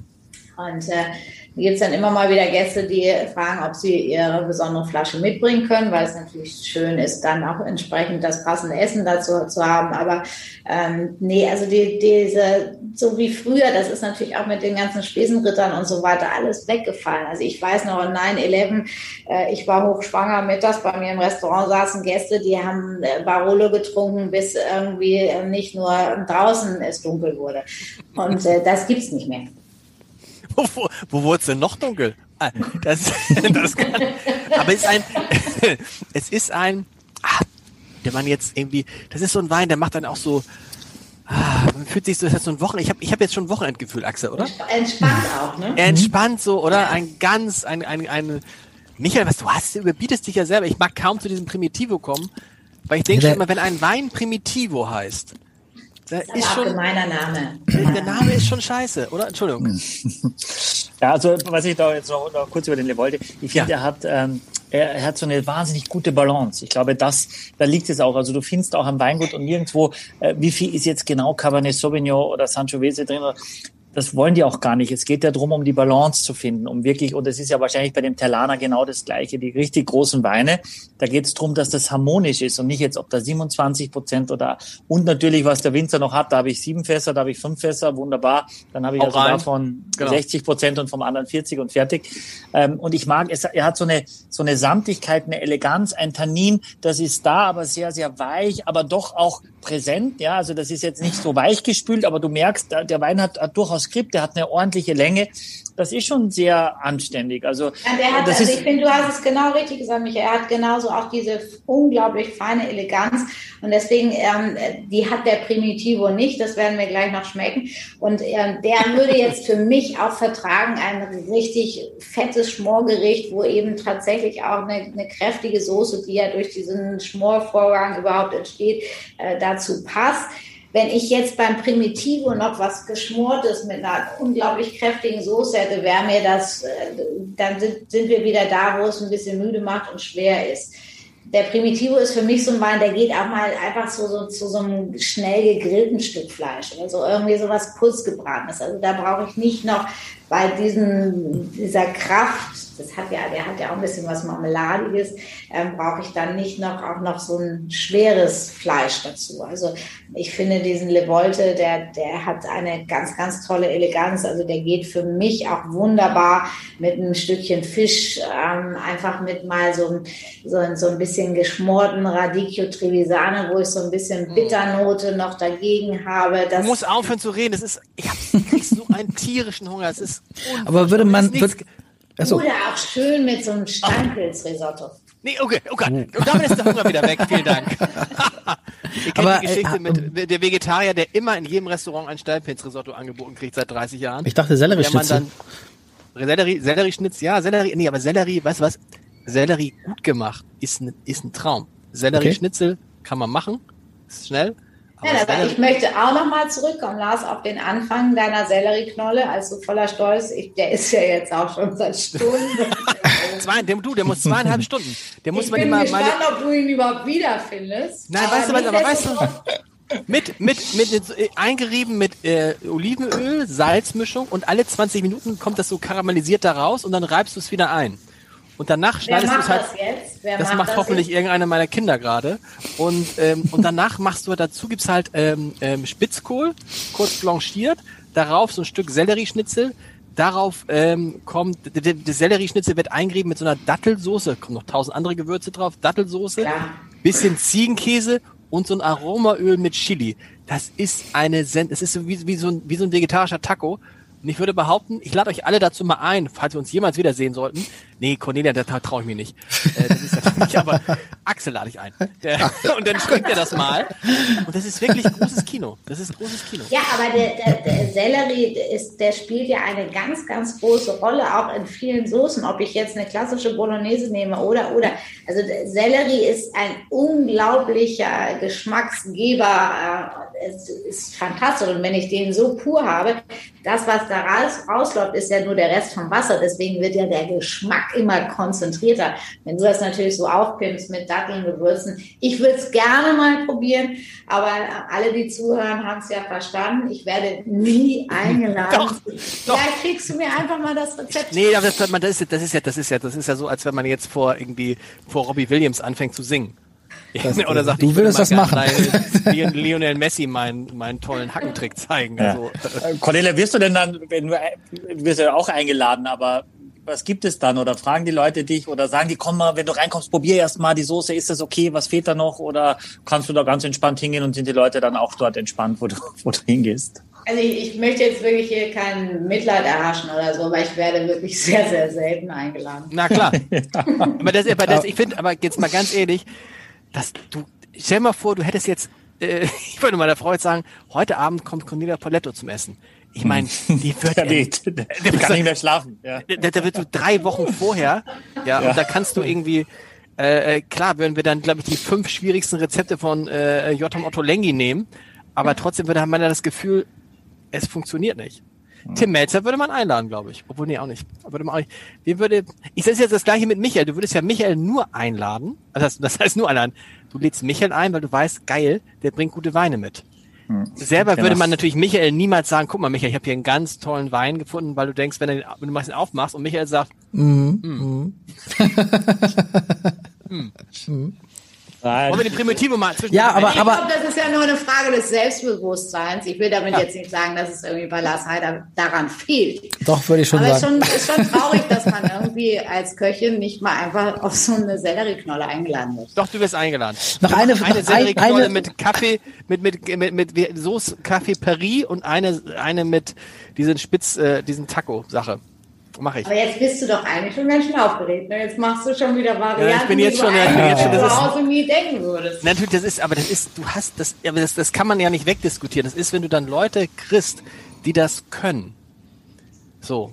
Es ist ja, es ist, finde ich immer, das ist halt total schwierig. Und dass sich dann davon zu verabschieden, puh, ist schwierig. Weißt du was, was ich, was ich echt nochmal sagen muss, was ich halt sehr, sehr schwierig finde, ist, wenn ich dann mal eingeladen werde, gibt es eigentlich nur zwei Versionen. Entweder wirklich totales Selbstbewusstsein. Bitte, Conny, geh nicht in die Küche. Wir machen das wirklich ganz alleine hier. Mhm. Oder ich sitze noch gar nicht und muss schon wieder aufstehen und sagen, will ich guck nur mal ganz kurz mit dem Regen. Das habe ich mir gedacht. Ja. Einfach nur mal, äh, ich bin mir da so unsicher mit dem Garpunkt. Und vielleicht könntest du die Soße, irgendwie fehlt da so der kleine Kick. Das sind dann die Abende, die wirklich auch sehr unentspannt sind. Ist ja, aber das ist ja das gleiche Thema, wenn du, das erzählen immer die, die Freunde, die Ärzte, die sagen, in dem Moment, wo sie den Raum betreten und sagen, ich bin Arzt, ah, Moment, das ist interessant, ich habe ja immer schon dieses Stechen in der Schulter und so. Das ist wahrscheinlich bei Köchen und bei, bei Weinexperten genau dasselbe. Deshalb Ja, bin ich immer froh. Als ehrlich gesagt, als Journalist, ne? Kein Mensch fragt dich irgendwie. Heute habe ich allerdings wirklich äh, auch eine sehr lustige Geschichte erlebt. Ich bekam einen Anruf von einem, äh, einer, einer Dame, Stammgast von mir, sagt sie, Conny, ähm, darf man eigentlich gar nicht laut sagen, ich mache immer so ein kleines Gin-Tasting mit meinen Freundinnen. Die kommen heute zu mir, vier sind das, aber die haben alle schon einen Corona-Test gemacht. Natürlich. Und äh, ich mache so eine Fischsuppe nach dem Rezept von Alfons Schubeck. Und der sagt, dass ich die Fischwürfel vorher im Wasser pochieren soll und dann erst in die Suppe. Das kann doch nicht richtig sein. Das macht mir natürlich Freude zu sagen, nee, nee, da hat der Alfons, glaube ich, nicht zu Ende gedacht. Denn äh, wäre natürlich schöner, wenn man diese Fischwürfel, nur ich habe ihr dann gesagt, ganz kurz anschwenken in Butter oder Olivenöl, kannst du dann auch schon vorbereiten und dann kurz vorm Servieren in die heiße Suppe, weil dann geht natürlich der ganze Geschmack der Fischwürfel nochmal in die Suppe. Also, An sich habt ihr dann ja doch, ihr Experten, doch Spaß daran, wenn wir Laien euch fragen. Ja klar, hinterher redet man auch drüber, macht sich auch drüber lustig. Wollen wir den Primitivo mal Ich habe noch eine Frage zum Le Le Volte. Also, äh, Cornelia, du sagtest, du würdest dazu nichts Schweres machen. Heißt das, dass jetzt, ein, also ich empfinde den Wein als relativ leicht für einen Rotwein? Ähm, also, dass da auch wieder dieser Gegensatz gilt? Also ich mache nichts Schweres zu einem leichten Wein oder ist dieses nicht die Systematik dahinter? Nee, also ich, wenn ich das sagen darf, ich habe einfach, genauso wie Michael es gerade auch so schön beschrieben hatte, einfach einen, einen Wein hier vor mir, der diese tolle Eleganz hat. Und da darf ich natürlich jetzt auch mal mit Kraft dagegen arbeiten. Also da finde ich jetzt zum Beispiel was Geschmortes fantastisch dazu, auch mit einer richtig kräftigen Soße. Da kann ich auch mit Pfeffernoten arbeiten und so weiter. Ähm, aber wenn wir jetzt gleich den Primitivo probieren, ähm, auch wenn die immer ein bisschen variieren, weiß ich schon so ein bisschen, was mich erwartet. Und da kommt schon eine, eine fette, fruchtige äh, Bombe gleich auf uns zu. Und wenn ich da nochmal so kräftig dagegen arbeite, dann will ich lieber so ein bisschen diese, diese schönen Röstaromen von gegrilltem Fleisch, gegrilltem Gemüse Oh, haben. Leichtigkeit haben, damit ich nicht müde werde. Okay. Aber ist das, ist das so Primitivo immer Fruchtbombe, Michael? Ja, Ja? Deshalb- deshalb magst du- ein, ne? Also der, wir, der Lieblingswein, du musst ja sagen, Michael, von wem ist dieser, ist dieser Wein der Lieblingswein? Das kannst du jetzt an der Stelle sagen. Nee, dann, ruft, er- dann ruft er mich morgen wieder an. Nee, da, er mochte doch Amarone so gerne, wenn du Ah, Kubicki meinst. Amarone. Oder der, der mochte Kubicki, du hast ja. Aber Primitivo Primitivo so gerne. Also vor 20 Jahren kannte man Primitivo eigentlich, kan kannte nur wirklich so eingefleischte Weinkenner Primitivo. Da- Das ist wirklich eine Geschichte, die erst relativ kurz ist. Äh, Und man weiß auch erst seit Anfang der 90er, dass es eigentlich das Äquivalent zum Zinfandel ist. Eine Rebsorte, die vor allem in Kalifornien wächst. Äh, Und das weiß man, die relativ hoch äh, alkoholische Weine hat. Und dieses Primitivo kommt ja nicht, weil es so einfach ist, das Wort Primitivo, sondern von, von Primo, von, weil, weil es eine der Rebsorten ist, die als erstes eben reif wird, die aber auch sehr unregelmäßig reif wird. Das heißt, innerhalb einer Traube gibt es durchaus mal quasi dann noch ganz grüne Trauben und dann schon durchaus fast rosinige Trauben. Und deswegen lässt man den Primitivo meistens ein bisschen länger hängen, um auch die Grünen ein bisschen reifer zu machen und die Rosinigeren sind dann eben noch mehr. Ähm, Und dann hat man eben meistens relativ viel Alkohol und sehr, sehr viel Frucht. Äh, Und das kann man eben, äh, das meiste kommt da in Apulien da vom, vom, vom Stiefelabsatz Italiens, wenn du die Landkarte hernimmst. Äh, Und das auch relativ große Mengen. Also in, allein in Apulien wächst mehr Wein als in ganz Australien. Nur als, um, um eine Idee zu kriegen, um welche Mengen wir reden. Und es geht vor allem um Primitivo. Äh, und dadurch kann man relativ preiswert einen Wein bekommen, der schon ziemlich kräftig ist. Und das trifft natürlich ein bisschen doch den Zeitgeist auch der jüngeren Menschen, die, diese Süße, diese Coca-Cola-Generation, die einfach süßer aufwächst, äh, die ganz viele junge Köche ja auch, die sagen eigentlich in jedem Gericht ein bisschen Zucker oder noch ein bisschen mehr und die Leute sagen, hurra, so muss es sein. Ähm, und das so ist es ein bisschen bei diesem Primitivo auch. Aber ich habe ihn jetzt probiert, der tut gar nicht weh. Also das ist. Nee. Äh, Axel, was, was, ja- mal ganz kurz, Axel, was isst du da nebenbei, wenn ich mich fragen darf? Ich neutralisiere äh, äh, mich quasi mit einem Weißbrot äh, und einem Schluck Wasser. Wow. das Nicht ist schlecht, ne? Also Pri Primitivo. Die, Aber also äh, aber die, dieses ist, ist, ist Syrah, das ist auch noch eine Rebsorte. Das ist die Rebsorte. Das, das ist die Rebsorte Nee, und nee. Primitivo Nee, heißt. Primitivo? Ja. Primitivo ist die, ist die Rebsorte. Und in dem Okay. Fall sind es zwei Rebsorten, nämlich Syrah und Primitivo. Okay, Genau. Deswegen ist es kein reinsortiger Primitivo. Der Syrah, der hat meistens so eine, also Syrah oder Shiraz, Syrah hat meistens so ein bisschen so ein, so ein, so ein Pfeffer, roter, schwarzer Pfeffer ist etwas, was Syrah oft mitbringt. Ähm, Und in dem Fall wahrscheinlich sogar, sogar ein bisschen Ernsthaftigkeit im Gegensatz zu einem rein, so, reinen Primitivo. Ne? Äh, Und der hat, der hat was- dieses Pfeffrige, hat also bin ich gespannt, was ich finde den jetzt von allen Primitivos finde ich den den besten, den wir bisher getrunken haben. Haben wir schon so viele getrunken? Ich glaube ja. Zwei, drei. Cornelia, du hast gesagt Fruchtbombe, ja, aber auch er hat was, er ist durchaus harmonisch, oder? Er ist jetzt nicht, er ist jetzt nicht, er ist jetzt nicht plump. Nee, absolut nicht. Und ähm, aber trotzdem finde ich, das zum Beispiel ist so der klassische Wein, den möchte ich auch wirklich nur in Verbindung mit Essen. Also da, da würde es mir jetzt schwerfallen, den ganzen Abend den zu trinken. Den, den Le Volte, der hat diese, diese tolle Eleganz gehabt und auch die Leichtigkeit, die mich auch irgendwie wach hält. Das ist schon irgendwie jetzt eine schwere Nummer, aber ich sage jetzt mal so, äh, egal, unabhängig vom Wetter und Jahreszeit, äh, diesen Wein äh, tatsächlich mit einem richtig schönen gegrillten Stück Fleisch, äh, super. Oder auch eben mit so einem schön gegrillten Gemüse. Sag mal, und vom, vom Alkoholgehalt sind die aber beide ungefähr auf Augenhöhe, oder? Haben die Ja, ich glaube, 13,5 oder 14 so in dem Bereich? Genau. Also äh, ich, ich muss jetzt ehrlich sagen, wenn ich jetzt, äh, wenn wir reden jetzt ein Jahr schon über Wein und wir wissen durchschnittlich 3 Euro, äh, 10 Cent, 9 Cent gibt der Deutsche für Wein aus. Das heißt, wenn jemand, die Flasche kostet einen Zehner. Das ist ja, das ist viel Geld für jemand, der sonst quasi deutlich weniger ausgibt. Und dann finde ich, hat er noch eine relativ schöne Ausstattung. Ich finde, das sieht sehr wertig aus, die Ja. Flasche. Und für einen Zehner, wenn du jetzt anfängst Wein zu trinken und sagst, jetzt gönne ich mir mal für einen Zehner eine Flasche Wein und bekommst dann sowas, dann finde ich das echt in Ordnung.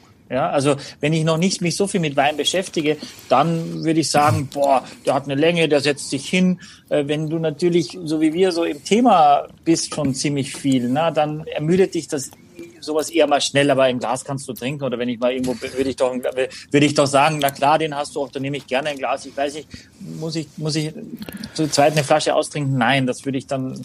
Ich habe das Gefühl schon, dass diese Süße äh, mit dieser Frucht zusammen erstmal so ein, ein, ein Feuerwerk macht am Gaumen, so, bada, hier bin ich und dann bin ich auch schon wieder ganz schnell weg. Ja, also das ist, Ist, dann, hat, hat, man, hat man einen Schädel am nächsten Tag, wenn man so eine Flasche trinkt von dem? das glaube ich nicht. Oh, das glaube ich nicht. Also da, wenn die verkaufen so viel davon, dann würden ja alle jede, jeden Morgen würden so viele Menschen mit dem Schädel aufwachen, die am Vorabend so ein Primitivo getrunken haben. Ich glaube, der Schädel ist viel über den Schwefel, wie, wie, wie viel man das eben schwefeln muss. Äh, und das äh, kann ich mir nicht vorstellen, dass du davon einen Schädel hast. Er riecht auf jeden Fall nicht nach Kopfweh. Es gibt ja Weine, finde ich schon, wo du ein bisschen denkst, so, boah, wow, wow, aber das, das, das tut er nicht. Ich bin eher fast positiv überrascht, muss ich ehrlicherweise sagen. Vielleicht ist es auch die Kombination mit dem Syrah. Das ist etwas, was Das war für mich übrigens auch tatsächlich, also ist mein, also ich habe auch schon viele Primitivo probiert, aber äh, diese, diese Kombination mit dem äh, Syrah habe ich so auch noch nicht probiert. Tut ihm aber ganz gut. Finde ich auch. Also das ist so irgendwie so ein, es ist so, also hier- es ist glaube ich, also wenn man jetzt die Wahl hätte zwischen dem Levolt, Levolt, Levolt, Levolte, Levolte. Levolte. Levolte, Levolte, Levolte, Levolt, Levolte, manchmal, äh, es ist auch schon heute schon viel. Und ähm, diesen würde ich natürlich den Levolte nehmen, aber nee, das ist aber in, in diesem, Ka ich finde dieses Gesamtding ist gut. Also diese, die Aufeinanderfol Aufeinanderfolge der Weine und ich bin jetzt total habe jetzt total Lust auf diesen feinherben Riesling, weil das ist ja schon so ein, so ein Süßweinerlebnis am Ende. Kann man das sagen? So ein halbes Süßweinerlebnis? Also mich, mich hat der gestern so begeistert, weil Julia auch gesagt hat, also du musst den probieren. Äh, Ich bin so stolz, äh, der ist einfach super.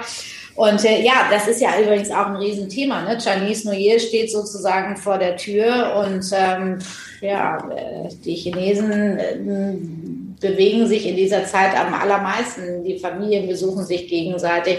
Ähm, das findet jetzt alles fast äh, gar nicht statt. Er hat mir gestern auch gesagt, also wenn ich jetzt, ich habe ja auch noch ein Restaurant in Shanghai, einreisen würde, woll, wollen würde nach China, 24 Tage Quarantäne Nein. in China. Wer möchte denn bitte 24 Tage Quarantäne in China? Aber dein Restaurant in Shanghai läuft wahrscheinlich ganz normal gerade, ne? Im Gegensatz zum Das Restaurant äh, in läuft tatsächlich ganz normal, aber da sind auch die Zahlen wieder ein bisschen hochgegangen. Ich habe vor kurzem gedacht, das kann doch nicht wahr sein. Da waren irgendwie gerade noch mal unter 200 Neuinfektionen und die haben schon wieder 28 Millionen Menschen in Quarantäne gestellt. 28 Millionen Menschen bei noch nicht mal 200 Infektionen. Aber ich glaube, das ist, das habe ich jetzt auch gelesen, das ist, glaube ich, der, der, der Kern. Es gab ja, glaube ich, in Australien, in Perth, wenn mich nicht alles täuscht, eine Neuinfektion. Und sofort haben sie das gesamte Leben für fünf Tage runtergefahren. Und dann war das Thema aber auch durch. Also gut, das muss man halt auch, das muss man halt auch wollen, aber die Konsequenz ist, ist das, was am meisten hilft. Darüber brauchen wir, glaube ich, nicht Genau. zu diskutieren. Klar. Andererseits sind wir ja, äh, gut, zumindest wo wir jetzt diesen äh, Podcast aufzeichnen, der wird ja ein bisschen zeitverzögert ausgestrahlt, aber sind ja auf einem, auf einem guten Weg. Äh, trotzdem ist halt, das finde ich so interessant, diese Frage, wie sehr man sich daran gewöhnt. Ich habe mich in der Zwischenzeit daran gewöhnt, jetzt hier in diesem Zusammenhang Weine zu trinken und ich finde es so, schle so schlecht finde ich es gar nicht.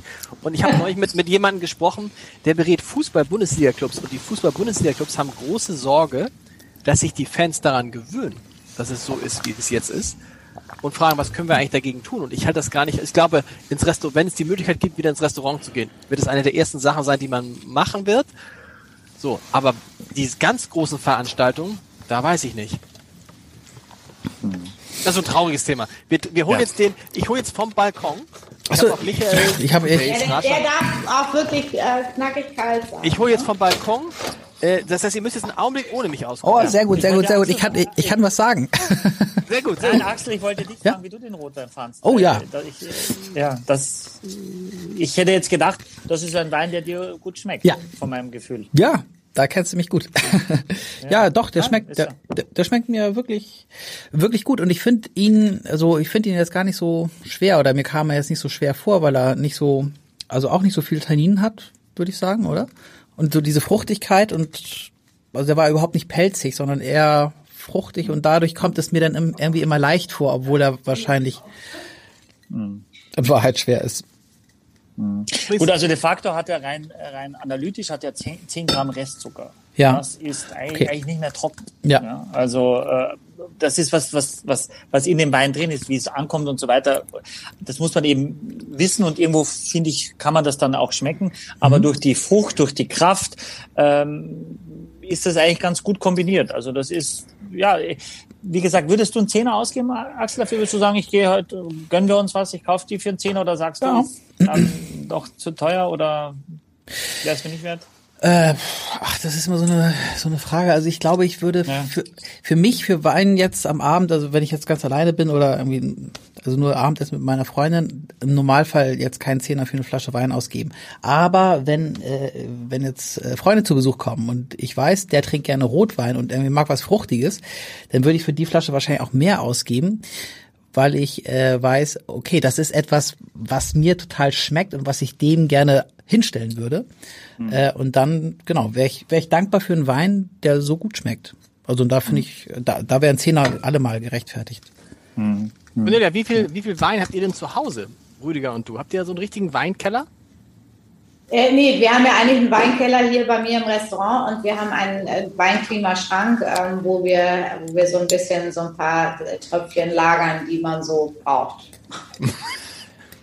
Der Kollege Coutet. Der Kollege Coutet ist jetzt wieder dran, glaube ich, bevor wir zu einem fünften Wein kommen. Oder gibt es jetzt noch einen Werbeblock, Michael? Weiß ich gar nicht. Äh, Ich muss sagen, was das, was das, was die vier Warte, warte, warte. Psst. kosten. Warte, warte, falsch. Ja, Ja. Warum klingt das jetzt so komisch? Warte mal, das ist ja nicht so schön. Nicht kaputt machen. Komisch. Wir kommen zu einer. besser an. Ja, irgendwie ja, ne, was- woran liegt das denn, Leute? Soll, soll, soll ich sonst? Kann ich? Warte mal. Ah, klingt aber auch. Egal. Hört ihr nicht? Wir, Achtung, Werbung. 49,90 kosten die vier Flaschen. Versandkostenfrei. Aber, Bei Sickes Weinkeller. aber, ach so, ja, nee. Ah, da ist er wieder, da ist er wieder. Sehr gut. Aber das, das, das geht echt, oder? Axel rechnet schon zusammen. Ja, ich rechne schon zusammen, weil die eine war ja schon 15, ne, die andere auch 11. Äh, 15 dann und hatten wir 11 sind 22. 26 und 22. Da. Oh, Leute. Aber jetzt, Da. Cornelia, erzähl uns was über den, ich liebe ja Rieslinge sowieso. Irre, schönes Plakat mit so, einem- mit so, mit so einem Red Bull. Ja, aber ich muss, aber ich muss gleich Red sagen, Bull äh, sagst du natürlich, aber äh, die Chinesen haben ja immer ein Tier, äh, was sozusagen für das jeweilige Jahr steht. Und wir kommen ja aus dem Rattenjahr rein in das Jahr des Ochsens. Und äh, deswegen erkennt man jetzt äh, den, den, den vermeintlichen Red Bull Ochsen, ist aber kein Red Bull Ochse, sondern steht einfach nur für das neue chinesische Jahr. Und ist ein chinesischer Riesling. Äh, nein, nein, ein deutscher Riesling von der Mosel und äh, ist feinherb, also hat somit eine, eine äh, sehr feine Restsüße, ein ganz, ganz leichter Wein, hat 10,5 Prozent, finde ich wirklich wahn- wahnsinnig leicht ähm, und geht einfach unglaublich schön zu dieser ganzen asiatischen Küche. Also Sushi. Oder, Ja. was, oder was hast du dir gestern, was hast du dir denn gestern geholt beim Chinesen deines Vertrauens? Ja, also das ist ja wirklich, das hat ja auch Tradition. Yu Garden ist ja ein, ein Teehaus, was der, äh, was die Stadt Hamburg äh, sozusagen der Partnerstadt Shanghai geschenkt hat. Und äh, da ist ja jetzt dieses neue Restaurant von meinem Freund Shui äh, eröffnet worden. Steht Das ist doch der, das ist der gleiche Kollege, der früher im, in Nähe des Rathaus einen Laden hatte, richtig? Ja, der hat ja das Kopperhaus noch, dann hat er das Nihau und äh, Ach so, dann okay, hat er okay. Noch, noch irgendwas, weiß ich gar nicht genau. Und gestern war mir irgendwie nach Peking-Ente. Und dann habe ich Shui angerufen und gesagt, wie ist das bei euch? Kann man jetzt auch da was abholen? Sagt er, na klar. Und dann bin ich hingefahren und äh, habe diesen Wein probiert und habe mir ein paar äh, kleine äh, Dumplings mitgenommen. Also äh, ich sag mal, ähm, eigentlich Ravioli auf äh, Chinesisch, ja, gefüllt in verschiedenen Varianten mit Garnele, mit mit Schweinefleisch, mit äh, vegetarischer Füllung, irgendeinem chinesischen Kohl und äh, dann halt die Peking-Ente in zwei Gängen. Und äh, dazu dieser Wein, da, da, da gehen einfach diese, das, was ihr am Anfang schon gesagt habt, Gewürze dazu, Schärfe geht dazu. Also gar nicht mal unbedingt so diese Sushi-Nummer las. Er riecht, also er riecht, Axel, riech mal rein, er riecht schon irre, finde Ja. ich. Er riecht schon irre. ja. Boah, er riecht schon so, dass man gar nicht, ich mag gar nicht trinken, weil ich denke, viel besser als es riecht, kann es gar nicht schmecken. Und was ich so schön finde, also ich weiß, dass zum Beispiel äh, viele Weinnasen ja unglaublich gerne, ähm, gerade ein Riesling, auch mit, mit dieser leichten Fruchtsüße trinken, feinherben Riesling. Aber ich finde überhaupt nicht, dass man das Gefühl hat, dass er backig süß ist oder so. Er hat eine ganz klare Linie, er hat diese Leichtigkeit und natürlich hat er diese, äh, diese Recht- Restfrucht, aber er tut ihm gut. Michael, was sagst du? Von roten Schiefer, von roten Schiefer ist, ist es das, ist es, ja. Jetzt, jetzt geht's los. Erzähl doch, erzähl. Nein, nein, nein, erzähl. nein, nein, Komm. dieser Wein, ich finde diesen Wein, diesen, habe ich diesen Wein ausgesucht? Nein, dieser Wein ist so gut. Michael, Also, ah, erzähl- von, von roten Schiefer ist das Weingut? nee, Nee, das der war Boden. gut. Äh, er heißt äh, ich, äh, Rebenhof. Richtig, Rebhof. Der Johannes Schmitz. Und vom Roten Schiefer, das ist mit Sicherheit die Lage. Also der rote Schiefer ist ja der Boden. Ja, gibt den, den blauen Schiefer, den grünen Schiefer, den Nullschiefer, den Quarzschiefer Schiefer. und eben den roten Schiefer. Äh, das ist der Boden. Ähm, der soll eben nochmal die, also die Schieferböden eben, die nochmal diese Mineralität eben geben. Tatsächlich gibt es in Österreich auch ein Weingut, das heißt Rebenhof vom Hartmut Aubel aus der Steiermark, aber ganz, ganz wilder Winzer ist das sehr, sehr naturnah. Tolle, tolle Sache, aber sehr, ähm, will ich mal sagen, äh, weit weg vom Mainstream. Aber was Cornelia eben gesagt hat, das stimmt. Wir sagen quasi, nach so einer Weinprobe trinken wir gern solche Weine eigentlich zum nüchtern werden wieder. 10,5 Alkohol oder so ein KB 9, 8 Prozent. Diese Süße ist eigentlich sehr, sehr angenehm. Gerade nach dem Rotwein wirkt es gar nicht mehr so süß. Und wenn du das richtige Essen dazu hast, eine, eine Schärfe, eine Exotik, dann wirkt es eben gar nicht mehr so süß. Und dann kombiniert das wunderbar dazu. Und ein ganz trockener Wein würde eigentlich komplett hinten runterfallen, weil er dem gar nicht Paroli bieten könnte. Deswegen suchst du eigentlich diese Süße auch beim, beim Getränk. Und da, das ist so ein Wein auch, wo beide davon profitieren. Ne? Also wenn du, wo beide zusammen das Produkt insgesamt besser machen, als jeder Einzelne für sich da vor sich hinwurschtelt. Ich habe sehr, sehr viel intensive rote Frucht auch in der Nase, was, was rotfruchtiges. Ich bilde mir aber oft ein, wenn ich es rieche, dann denke ich, roter Schiefer, dass ich, ich rieche was Rotbeeriges beim roten Schiefer sehr, sehr häufig äh, bei dieser Bodenstruktur. Das kommt von der Mosel, generell auch 19, würde man sagen, ist also müsste eigentlich sehr, sehr viel Säure haben. Hat der wahrscheinlich, hat der, der Wein analytisch bestimmt auch, aber durch die höhere, durch den höheren Restzucker, ist ja kein Kabinett, ist ja fein herb, also knapp übertrocken. Ähm, der hat vielleicht, weiß ich nicht, 12, 13, 14 Gramm Zucker, äh, merkt man diese Säure gar nicht mehr. Und dadurch ist es sehr, sehr harmonisch, es ist sehr, sehr weich. Und du merkst auch, dass der Wein leicht ist. Du hast das Gefühl, oh Mensch, schenk nochmal, also ich habe ja. schon mal nach, nachgeschenkt, ne? Also, das ist gefährlich, ja. Genau, ja, ja. ja. Und er hat so, ich habe so ein bisschen, egal was ich habe, Axel, ich möchte jetzt wissen, wie du diesen Wein findest, weil ich habe das Gefühl, das ist der Axel-Wein. Oh, Spotlight. Ähm, ich habe, ich spucke ja immer nicht aus, also für unsere Hörer zu Hause, ich spucke ja immer nicht aus und deswegen bin ich zu dieser fortgeschrittenen Stunde äh, des Fein Podcasts schon immer nicht mehr so richtig redefähig. Aber mir, also die Art ist natürlich total das Richtige. Also ich würde sagen, ein, ein Günther Jauch Gedenkwein vielleicht weil, ne, wow. ne, weil das, weil das so ein bisschen in die Richtung geht. Wobei ich das Gefühl habe, irgendwie, aber dass, dass dieser Günther Jauch mir noch, dass der irgendwie noch feiner war oder sowas. Und der war natürlich noch mit weniger Alkohol. Der Günther Jauch hatte, glaube ich, äh, vor 8,5 oder sowas, ne? Ja, ja, genau, genau, genau. Der war noch, also das war aber so eine Qualitätsstufe höher, ne? Das war ja ein Kabinett. Äh, okay. Muss man auch ist auch ein Kabinett hier. Ist auch ein Kabinett. Ah, okay. Ha, okay. Ich konnte, Michael, es ist auch ein Kabinett. Sehr gut, sehr gut. Sehr gut. Ja. Ähm, Stimmt, ist ein Kabinett Feinherb, ja. Ja. Aber, aber, und, äh, aber, aber, aber, bisschen, habt, ja, aber, äh, es ist natürlich total mein Wein. Also ich würde sowas, sagen, sowas total, äh, total immer, immer kaufen und äh, also mir schmeckt das von der von der Richtung her sehr sehr gut. Aber ich was ich dich fragen wollte, Michi, ähm, ich rieche also rote Früchte. Was meinst du bei roten Früchten in der Nase oder auch am Gaumen? Mhm.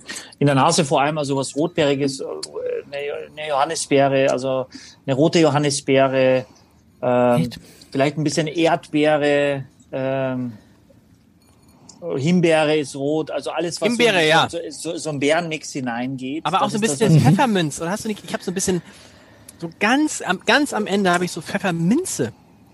Also so, so ein bisschen was leicht Kräutriges. Mhm. Oder ja. spinne ich jetzt? Nee. Oder?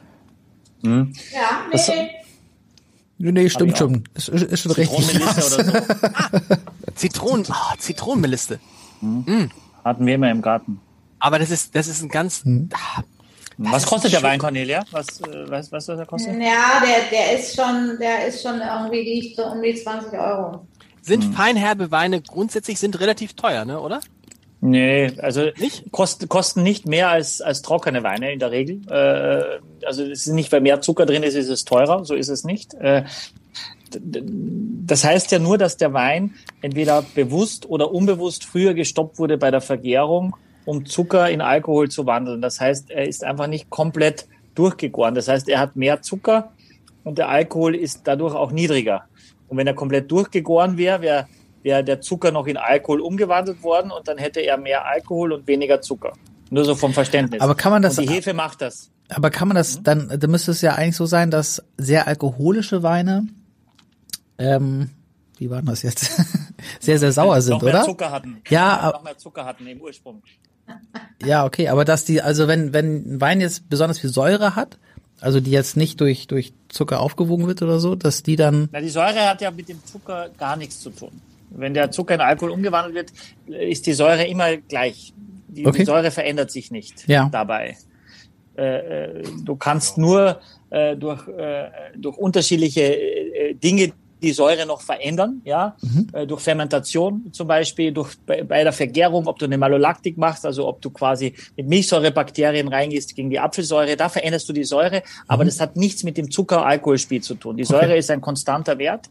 Sie, sie fühlt sich nur anders an, je mehr Zucker du hast. Ja. Je mehr Zucker du hast, umso weniger spürst du die Säure. Je trockener ist, umso fester spürst du die Säure, umso intensiver ist sie für dich. Aber analytisch ist immer das Gleiche, aber nur wie es bei dir ankommt durch den Zucker. Mhm. So irre, Axel, dass irgendwie wir beide immer schon so nach dem, nach der vierten, fünften Flasche sind wir schon so, Ja, wir das sind ist, anders drauf als Michael. Michael ist Ja, immer noch das am ist- Ende so klar und so präzise. Wie machst du das, Michael? tja. Ja, ich trinke halt nichts. Ich, ich, ich kann, kann das alles nicht trinken. Ich, ich habe ja auch, was momentan bei uns, bei mir relativ viel ist schon, dass ich Verkostungen habe und gebe, Ja. auch online und, und Gast bin auch von Verkostungen. Ähm, und auch über, also jetzt mache ich zum Beispiel auch eine Verkostung Wein und Knigge zum Beispiel für einen Auftraggeber.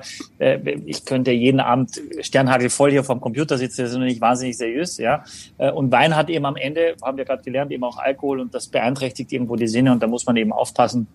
Und ich Ist es, normal, ist, es normal, Also- ist es normal, dass ich das so sehe, dass ich jetzt schon so ein bisschen glühe? Ja, während finde ich- Axel eher so ein bisschen, äh, so auch, du bist nicht ganz so glühe, so, Nee. ich habe schon so ein, Ja, aber ich, Kopf ich, ich, gerade. ich habe mich ja lange mit, mit Film und Licht und so weiter beschäftigt. Da, da sorge ich schon dafür, dass das eher weiß Aber ein, ein, ich finde, das ist ein toller, wir müssen, wir müssen am Ende zum, am Ende zum Ende kommen. Und die Frage ist, es ist halt ganz schwer. Also bei mir ist gerade jemand durchs Bild Ja. gesprungen, habe ich gesehen. Tatsächlich? Wer war das? Also so ein kleiner, kleiner Mann war das. Ja, Oh Gottes Willen, hoffentlich keins von meinen Kindern. Ich hoffe nicht. ähm, das kann immer passieren. Äh, ähm, die auch schon anfangen. Nee. Ähm, so. Äh, was soll ich sagen? Der, der, der, der beste Wein, der beste Wein des Tages, das ist so ein altes mh, Tradition, Tradition bei ähm, vier Flaschen. wow. Aber heute echt, wir nehmen mal den letzten raus, weil das ist ja sonst gemein. Aber bei den anderen Das, vier, das ist aber tatsächlich gemein. Das also ist wirklich, das ist, also, ich, ja, also gemeint Ja. für die Zuhörer. Ja, ja, okay, okay. Zuhörer, Weil, Hm. äh, Stichwort, äh, Stichwort. Den kann man jetzt, Weinkeller. Ja. Ja. den kann man nicht jetzt bestellen.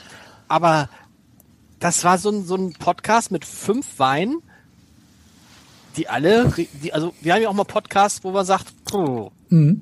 so. Aber das sind Und sehr gute. Aber was jetzt, was ist, ich, ich muss auch da denken, was ist euer Lieblingswein jetzt heute? Cornelia zum Schluss, der Gast immer zum Schluss. Vielleicht fangen wir mit dem Experten an, mit dem Michael. Also erstmal spricht es für Cornelia, dass sie nach dem Line-Up jetzt diesen Wein mitgebracht hat, weil das natürlich super nochmal reingepasst hat. Ne? Also wenn du jetzt irgendwas anderes bringst, also es sei denn, du kannst vielleicht noch was Prickelndes bringen, ist es schwer. Also das zeigt schon mal jemanden, der, der sich damit auskennt. Also ein Sekt oder Champagner wäre noch gegangen, ne, oder? Ja, aber das kann man, finde ich, am Ende immer noch machen. Aber sensorisch ist es schwer nach so einem äh, Primitivo schmeckt hundertprozentig der erste Schluck erstmal auf keinen Fall. Ja, da musst du also drei, viermal, bis du dann, bis der Gaumen einigermaßen sich das da wieder akklimatisiert hat. Für mich ist es wahnsinnig schwer. Ähm, ich weiß, dass äh, der, der Levolte und auch der Terlana mir morgen noch besser schmecken als heute. Also das sind auch Weine, die ich morgen nochmal verkosten möchte, um zu schauen, wie entwickeln sie sich mit der Luft. Äh, und das sind meine zwei Gewinner. Ich habe keinen einzigen leider. Wow. Ich habe zwei. Axel. Ich glaube, der Le Volte, weil ich den ähm, ja so besonders fand. Also so ein schöner leichter Rotwein und das mag ich halt total gerne. 14, 14 Alkohol. Ja, Ganz leichter. nee, ja, aber aber ehrlich gesagt, Auch von nichts. weißt du, normalerweise sind diese Rotweine, die sind immer so ein bisschen pelzig, ne? Also Lars, das sagst du ja auch häufig, ne? Ähm, also und äh, ich weiß nicht, ob das das Tannin ist oder woran das liegt, aber wenn die so eine Frucht haben, ähm, dann dann finde ich das auch gut. Also wahrscheinlich ist es am Ende nur wieder der Zucker. Ich bin halt ein alter cola Nein, ist wurscht, aber er also, wenn er leicht rüberkommt, ist, du haben wir gesprochen, es geht Ja. um die Balance, um die Ausgewogenheit, um die Samtigkeit, um die, um die Eleganz. Mhm. Ist doch, ist doch cool, auch wenn da 14 draufsteht, das musste ich jetzt sagen, sollte gar nicht despektierlich sein, Nee, nee, aber gut. es ist halt de facto kein leichter Wein. Okay, er aber aber was heißt also was was heißt denn leicht? Also ist das be- bemisst sich das immer am Alkohol? Ja, naja, das ist ja das, was dir tatsächlich die, die, die Sinne raubt dann. Ne? Ja. Also ob der, das ist ein großer Unterschied, ob der Wein 13 oder 14, 5 oder 15 Alkohol hat. Das, Ja. das ist, Echt? das, Das ist sehr, das ist sehr, sehr viel, sehr großer Unterschied. Aber aber kann man Und ich würde kann, sagen, ein Rotwein bis, ein Rotwein bis 13 ist wirklich ein sehr leichter Rotwein. Ja, und Okay. ein Weißwein bis 12 ist ein sehr leichter Weißwein. Und alles drüber ist dann so mittel. Und ein Rotwein ab 14 Alkohol ist ein kräftiger Rotwein. Und zwischen 13 und 13,5 ist es mittelschwer und danach Aber- ist es kräftig. Und ab 15, 15,5 ist es sehr kräftig. aber wenn jetzt ein Rotwein wenn jetzt so ein Rotwein total viele Tannine hat, dann äh, und so so pelzig ist und was weiß ich im Holzfass, also ganz viel, man ganz viel Holz schmeckt, ähm, also das würde ich als auch als schwer empfinden oder spielt das da tatsächlich nicht rein. Ja, na, wenn der dann 12,5 Alkohol hat, was meistens nicht einhergeht, würde man Okay. trotzdem erstmal sagen, es ist ein leichter Rotwein, weil sich das primär auf den Alkoholgehalt Okay. bezieht. Aber wenn der natürlich dir alles so zusammenzieht, wo du denkst, boah, der ist aber schwer, Mhm. obwohl er, du, du merkst es ja von der Länge und von der Kraft, wie, wie weit die den Gaumen ausfüllen und wie lang sie präsent sind, bevor sie sich äh, verabschieden. Äh, und da würde man die, über das würde man die, die Kraft eben definieren auch. Okay. Bei mir ist der Talana, um es mal kurz zu machen, Cornelia. Danke. Äh, Ich sage das ganz einfach, ich werde ja ganz oft gefragt, wer ist denn äh, Ihr Lieblingskoch, der beste Koch äh, überhaupt? Äh, ich kann nie den besten Koch benennen und ich finde ganz, ganz schwierig bei den vier unterschiedlichen Weinen tatsächlich zu sagen, das ist mein absoluter Favorit. Ich bin da ein bisschen bei Michael, wenn es bei dem, um den Weißen geht, ich bin halt nun mal einfach ein großer ähm, äh, Cantina Talan-Fan. Ich finde den Talaner Hammer. Und äh, ich mag auch die Eleganz des äh, Le Volte, ohne Frage. Ich kann aber auch mal ein Primitivo mit einer schönen Bolognese essen. Also ähm, alle, alle tolle Weine haben alle viel Spaß gemacht, aber ähm, ja, ich bin auch beim Telana und Le Volte. Hört ihr eigentlich so ein bisschen die Hintergrundgeräusche bei mir oder ist es, geht es noch? Nee, die Bisschen. ganze Zeit hören wir Ja, da das. sind denkt irgendwas- Mäuse hinter dir, die da so rumspringen. Ja, das ist äh, herrlich. Das, Ja, ich, man sagt nicht, ja den, den Sellerie wenden sollen. man sagt ja den Kindern immer gern, Papa hat jetzt mal anderthalb Stunden Wein-Podcast, halt doch ein bisschen zurück. Oh, aber es ist, es geht so. allen so. Es geht so. Also, ähm, wir kommen ein bisschen zur Ruhe. Michael, wir müssen noch sagen, 25. Februar ist da auch irgendwas, ne? Ja, äh, das ist unser Live-Podcast äh, mit Stefanie Hehn, äh, Master Sommelier und vom Hotel de Fontenay und jüngste Master Sommelier Deutschlands, äh, Live-Podcast. Ihr könnt eure Fragen stellen äh, während der Verkostung und mit uns zusammen die Weine probieren. Wie, wie alt ist die? Weiß ich nicht, man redet nicht über das Alter von Frauen. Nein. Ach so. Äh, äh, Mail an chefredaktion.abendblatt.de. Es haben sich, glaube ich, schon fast 100 Leute angemeldet. Das finde ich ganz Wow. schön. Ja, Das ist wow. toll. Chefredaktion. Abendblatt. Wir danken jetzt erstmal Cornelia Poletto. Das war natürlich, ich habe jetzt so einen unfassbaren Hunger. Und zwar auch, null, und zwar null auf Sellerie. Ja, hoffentlich. Ich würde jetzt gern irgendwie so ein, ich habe jetzt Hunger auf, äh, auf so ein Curry mit Kaffir-Limettenblättern. Ich weiß nicht, woher das kommt. mit mit was? Kaffir-Limettenblätter? Kaffir-Limettenblätter gibt's nur im Asia-Shop und ist irgendwie, oder äh, Cornelia, gibt's, so- kochst du viel mit Kaffir-Limettenblättern? Ja, Nein. die kannst du, die kannst du auch super einfrieren übrigens. Ne? Genau. Äh, gibt's auch bei, Die gibt's auch bei gehören- Aldi übrigens. einfach Da, die gehören einfach in jedes Curry. In je- Also wenn du, es ist auch so, ich finde ja dieses, also ich muss euch jetzt mal ein Kompliment Entschuldigung, machen. wo haben Sie die gemacht, Dieser, dieser Wein-Podcast. Aber ich finde schon, ihr braucht da irgendwie nochmal so eine kulinarische Sicherheit auch drin, dass ihr da auch mit dem Essen auch nochmal ein bisschen mehr reinspielt. Wir würden ja auch, wir, wir, Total. Das, das, Oder? das stimmt. Ja. Ja, weil das ist, das ist ja das, was uns beschäftigt. Also ich glaube, es gibt keinen Menschen, der gerne Wein trinkt und natürlich auch offen ist zu probieren und Neues zu erfahren, der nicht genau das Gleiche auch mit Essen hat. Mhm. Oder was? Also Nein, von ich, ich, ich sehe es noch anders, Wir, du wir, hast recht. wir, wir Es müssen, ist so, ja, ja. Ja, wir, wir, also wenn Corona vorbei ist, dann müssen wir die Leute halt hierher kriegen oder, oder irgendwo in der Küche, also wo wir so eine Live-Verkostung, wie wir sie am 25. haben, dann irgendwie mit allen zusammen machen und wo es dann auch was zu essen zu gibt. Also ich fänd's total interessant, ähm, das mal zu schmecken, wenn jetzt ein Koch sagt, äh, also das ist das Essen zu genau diesem Wein. So. Absolut. Ja. Aber wir haben natürlich, Also ich, ich habe ich kann euch das nur anbieten. Ähm, äh, das ist wirklich äh, so easy, weil ich habe meine ganze Cucina-Kochschule digitalisiert. Ne?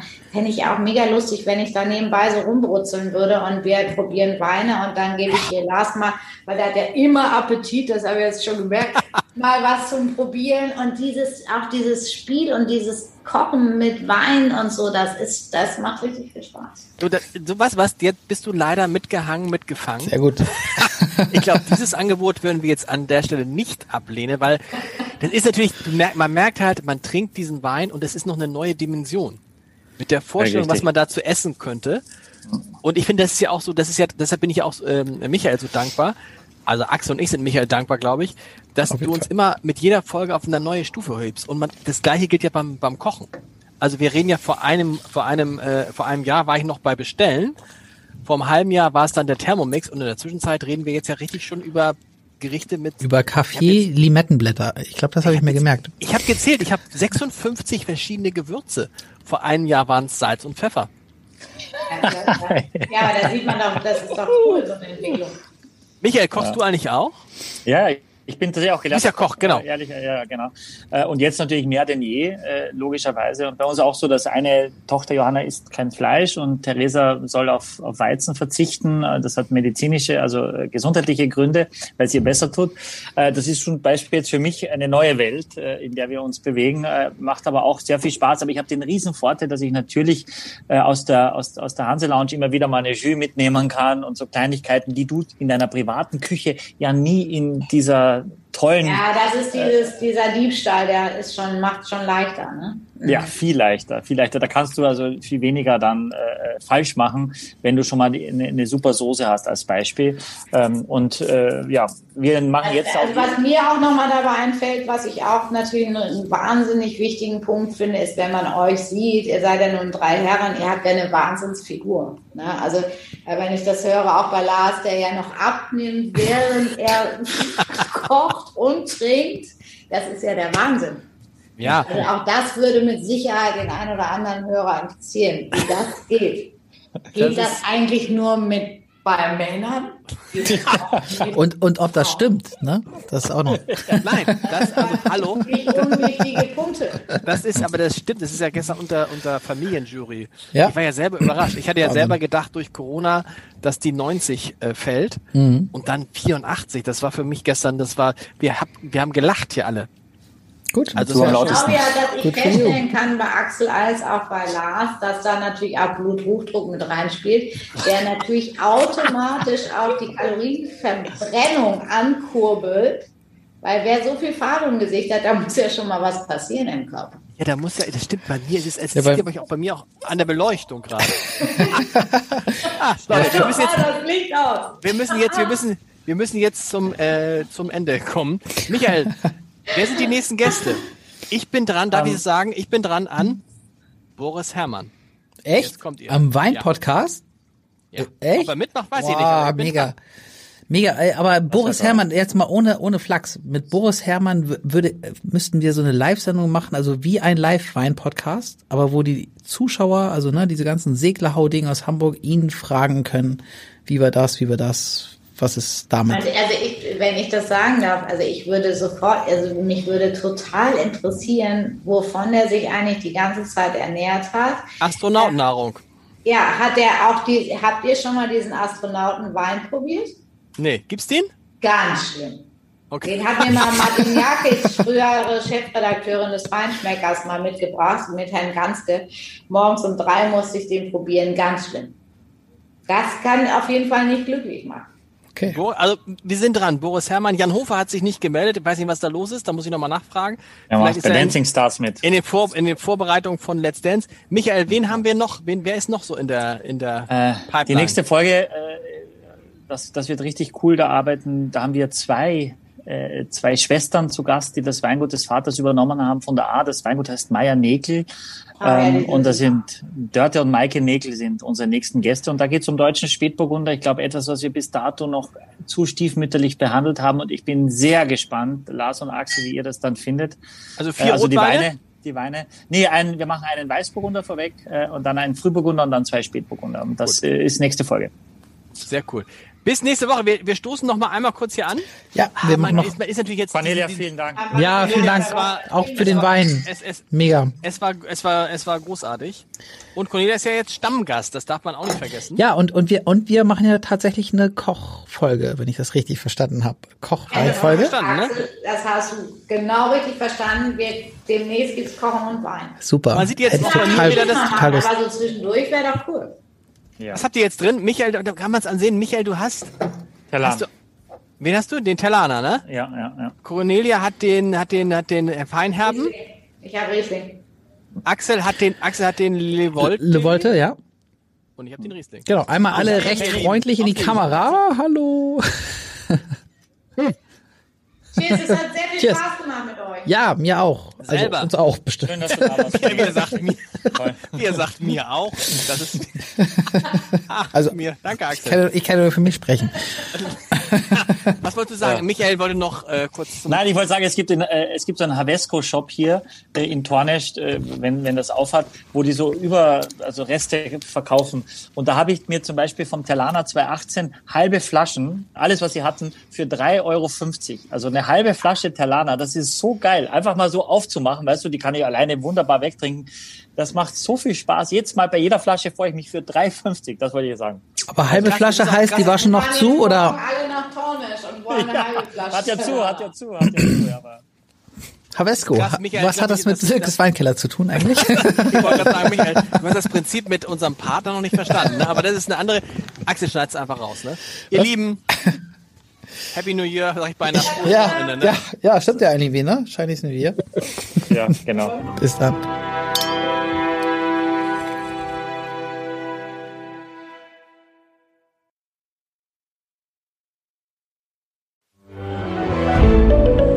Ein Podcast von Funke.